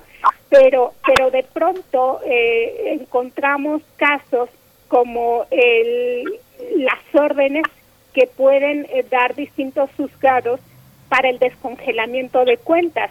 Lo tuvimos la semana pasada, por ejemplo, con la noticia de eh, un juzgado ordenando que, que, la unidad de inteligencia financiera descongelara las cuentas a eh, quien era el jefe de seguridad de petróleos mexicanos, el general Eduardo León Trawix, eh, y, a pesar de que se, lleva un proceso en contra de él, y, y, esto, este tipo de, de acciones tienen que ver también con los claroscuros en el combate al crimen organizado, pero también eh, que parece que no hay una coordinación entre los distintos poderes.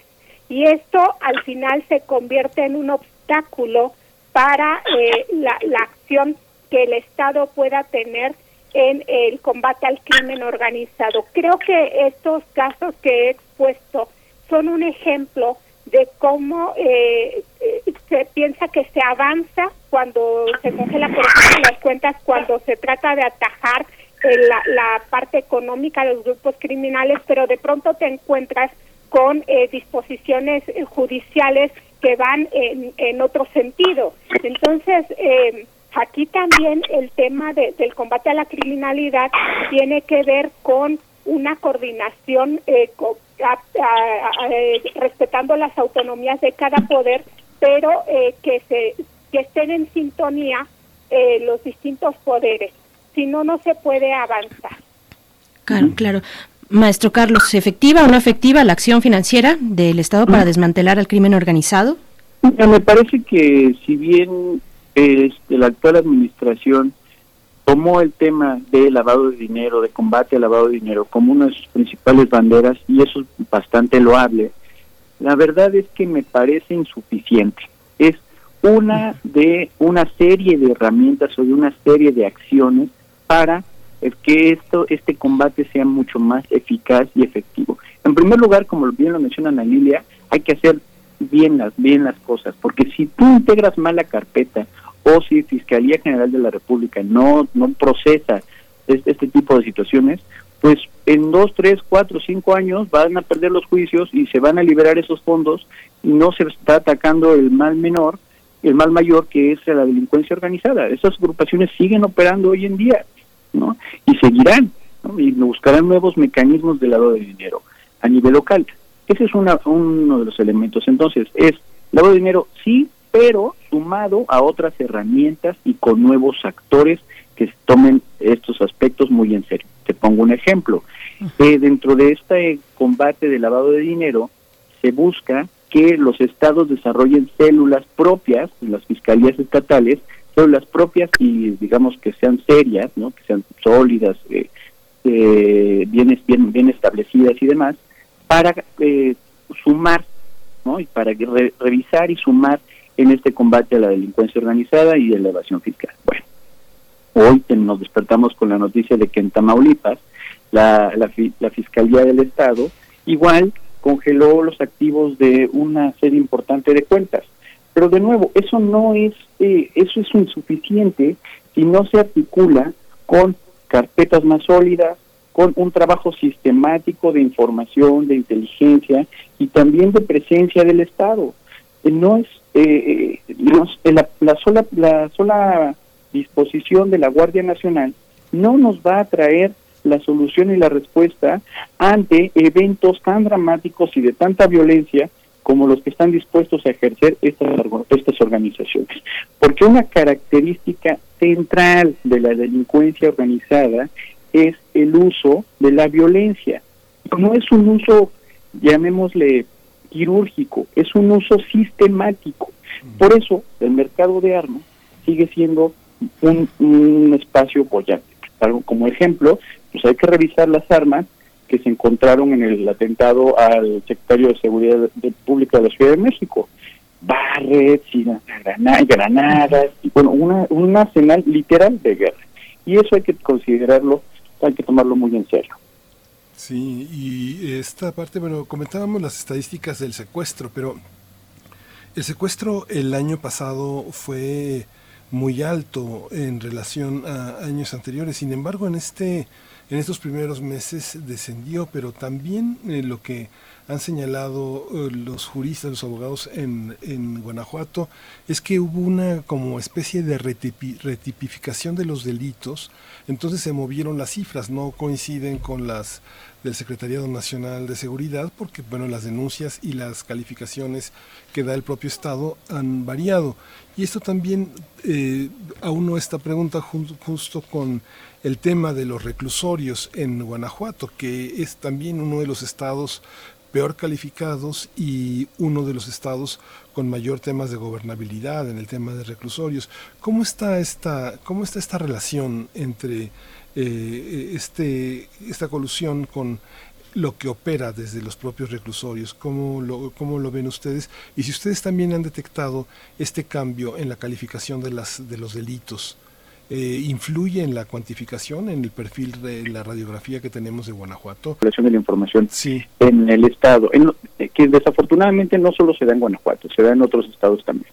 El, hay una, eh, no solamente la tipificación de delitos, sino una especie de subregistro de casos que llevan a, eh, a, digamos, distorsionar la imagen sobre el verdadero problema o la verdadera dimensión del problema de la inseguridad a nivel local. ¿no?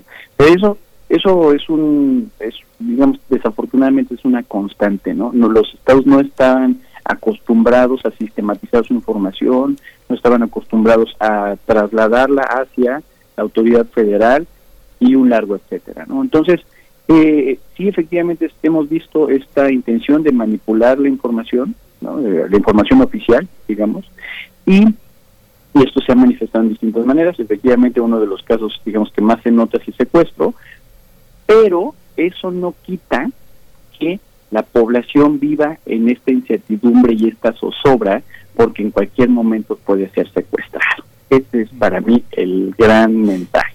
El gran mensaje es que tú puedes pintar un mundo color de rosa, un mundo próspero, un mundo X, un mundo Y, pero finalmente la sociedad vive con esta este temor, esta zozobra y que eh, lastima, digamos, todos los aspectos de la vida de la vida de la vida cotidiana, ¿no?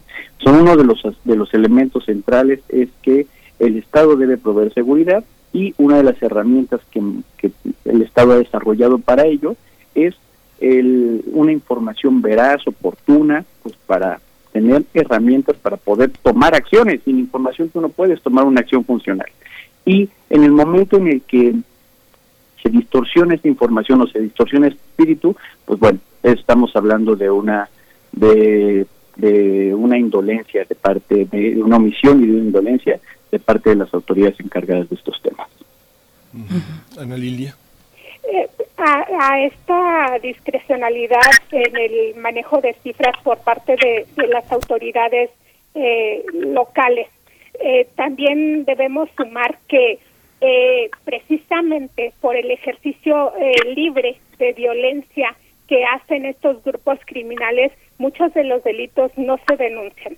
Eh, particularmente eh, los delitos como la extorsión, que es uno de los que más se, se ve y cuando hablas con, con la gente en Guanajuato te pueden eh, contar estas historias de cómo están sometidos a pagar extorsiones, pero la, no, no hay confianza en, en denunciar estos casos. Eh, hay una historia de la que yo tuve conocimiento muy recientemente y que nos da un retrato de, del tipo de cosas que pasan en Guanajuato, donde eh, a un, empresario local eh, lo, lo asesina un grupo armado y cuando la esposa llega a denunciar, pues quienes estaban entre los grupos donde iba a denunciar era parte de quienes habían estado extorsionándolos antes. Entonces, y la, la familia tiene que salir de, de esa zona y esto nos da una idea de cómo no hay confianza por parte de la población para denunciar este tipo de delitos porque son las propias autoridades eh, locales quienes eh, participan de los mismos delitos o encubren este tipo de delitos. Eh, la discrecionalidad en el manejo de cifras tiene que ver también con que no hay un, suficiente cuidado por parte de la federación también para eh, revisar que las cifras que llegan a las estadísticas nacionales sean eh, las reales. Eh, y esto es el, el pretender maquillar situaciones que, bueno, en algunos casos es francamente imposible cuando vemos masacres como, como las que ocurren en los anexos. Así es. Pues estamos llegando ya al final de esta conversación que prácticamente ha sido una disección que hemos tenido esta mañana aquí en esta mesa sobre la violencia en Guanajuato, eh, cuántas dimensiones, qué complejidad lo que se plantea en estos en estos momentos. Y yo les preguntaría para cerrar, porque Perdón, porque nos preguntan en redes y nos preguntan bien eh, sobre otros actores, otros actores eh, específicamente o puntualmente los empresarios. Yo pienso en el caso de, eh, por ejemplo, el lavado de dinero. ¿Hay acción del Estado sobre otros actores distintos a los de específicamente los grupos de la delincuencia organizada? Esto como un comentario de cierre, maestro Carlos Rodríguez Ulloa. Mira, el, digamos, en principio, efectivamente, estos, eh, el combate al lavado de dinero va orientado justo hacia ese, hacia ese sector, digamos, ¿no? El famoso delito de cuello blanco.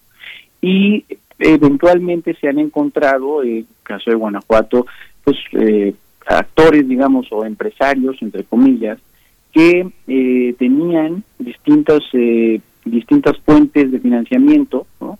que no necesariamente venían, estaban debidamente comprobar. Específicamente, te pongo un caso, es que tenían registradas dos gasolinerías y a pesar de nunca comprarle gasolina a Pemex, eh, siempre tenían una, una, un flujo importante de clientes y de, y de cuentas y demás cosas, ¿no? Entonces, este es el tipo de cosas que efectivamente sí se están, se están visibilizando cada vez más, pero regreso al punto anterior, donde esto se tiene que hacer de forma muy sólida y muy sistemática y de forma articulada con la Procuración de Justicia.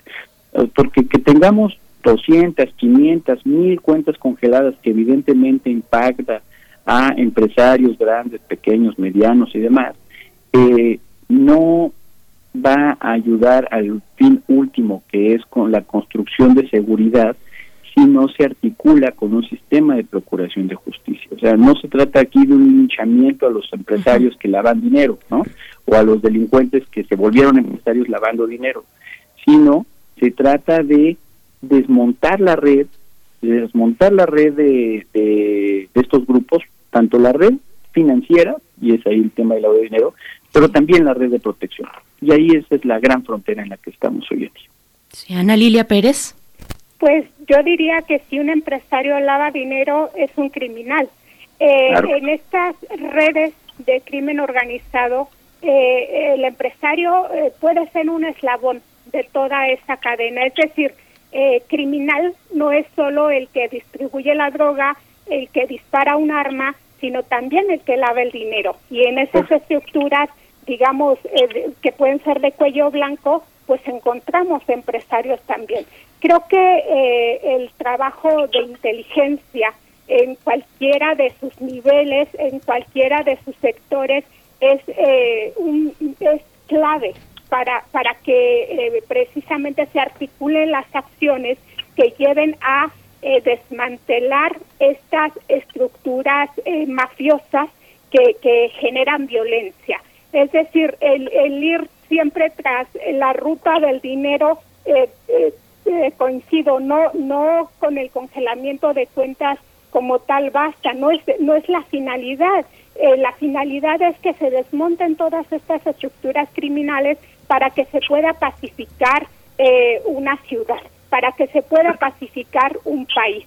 Y si no se hace el trabajo de inteligencia pues pues no no se va a lograr mucho.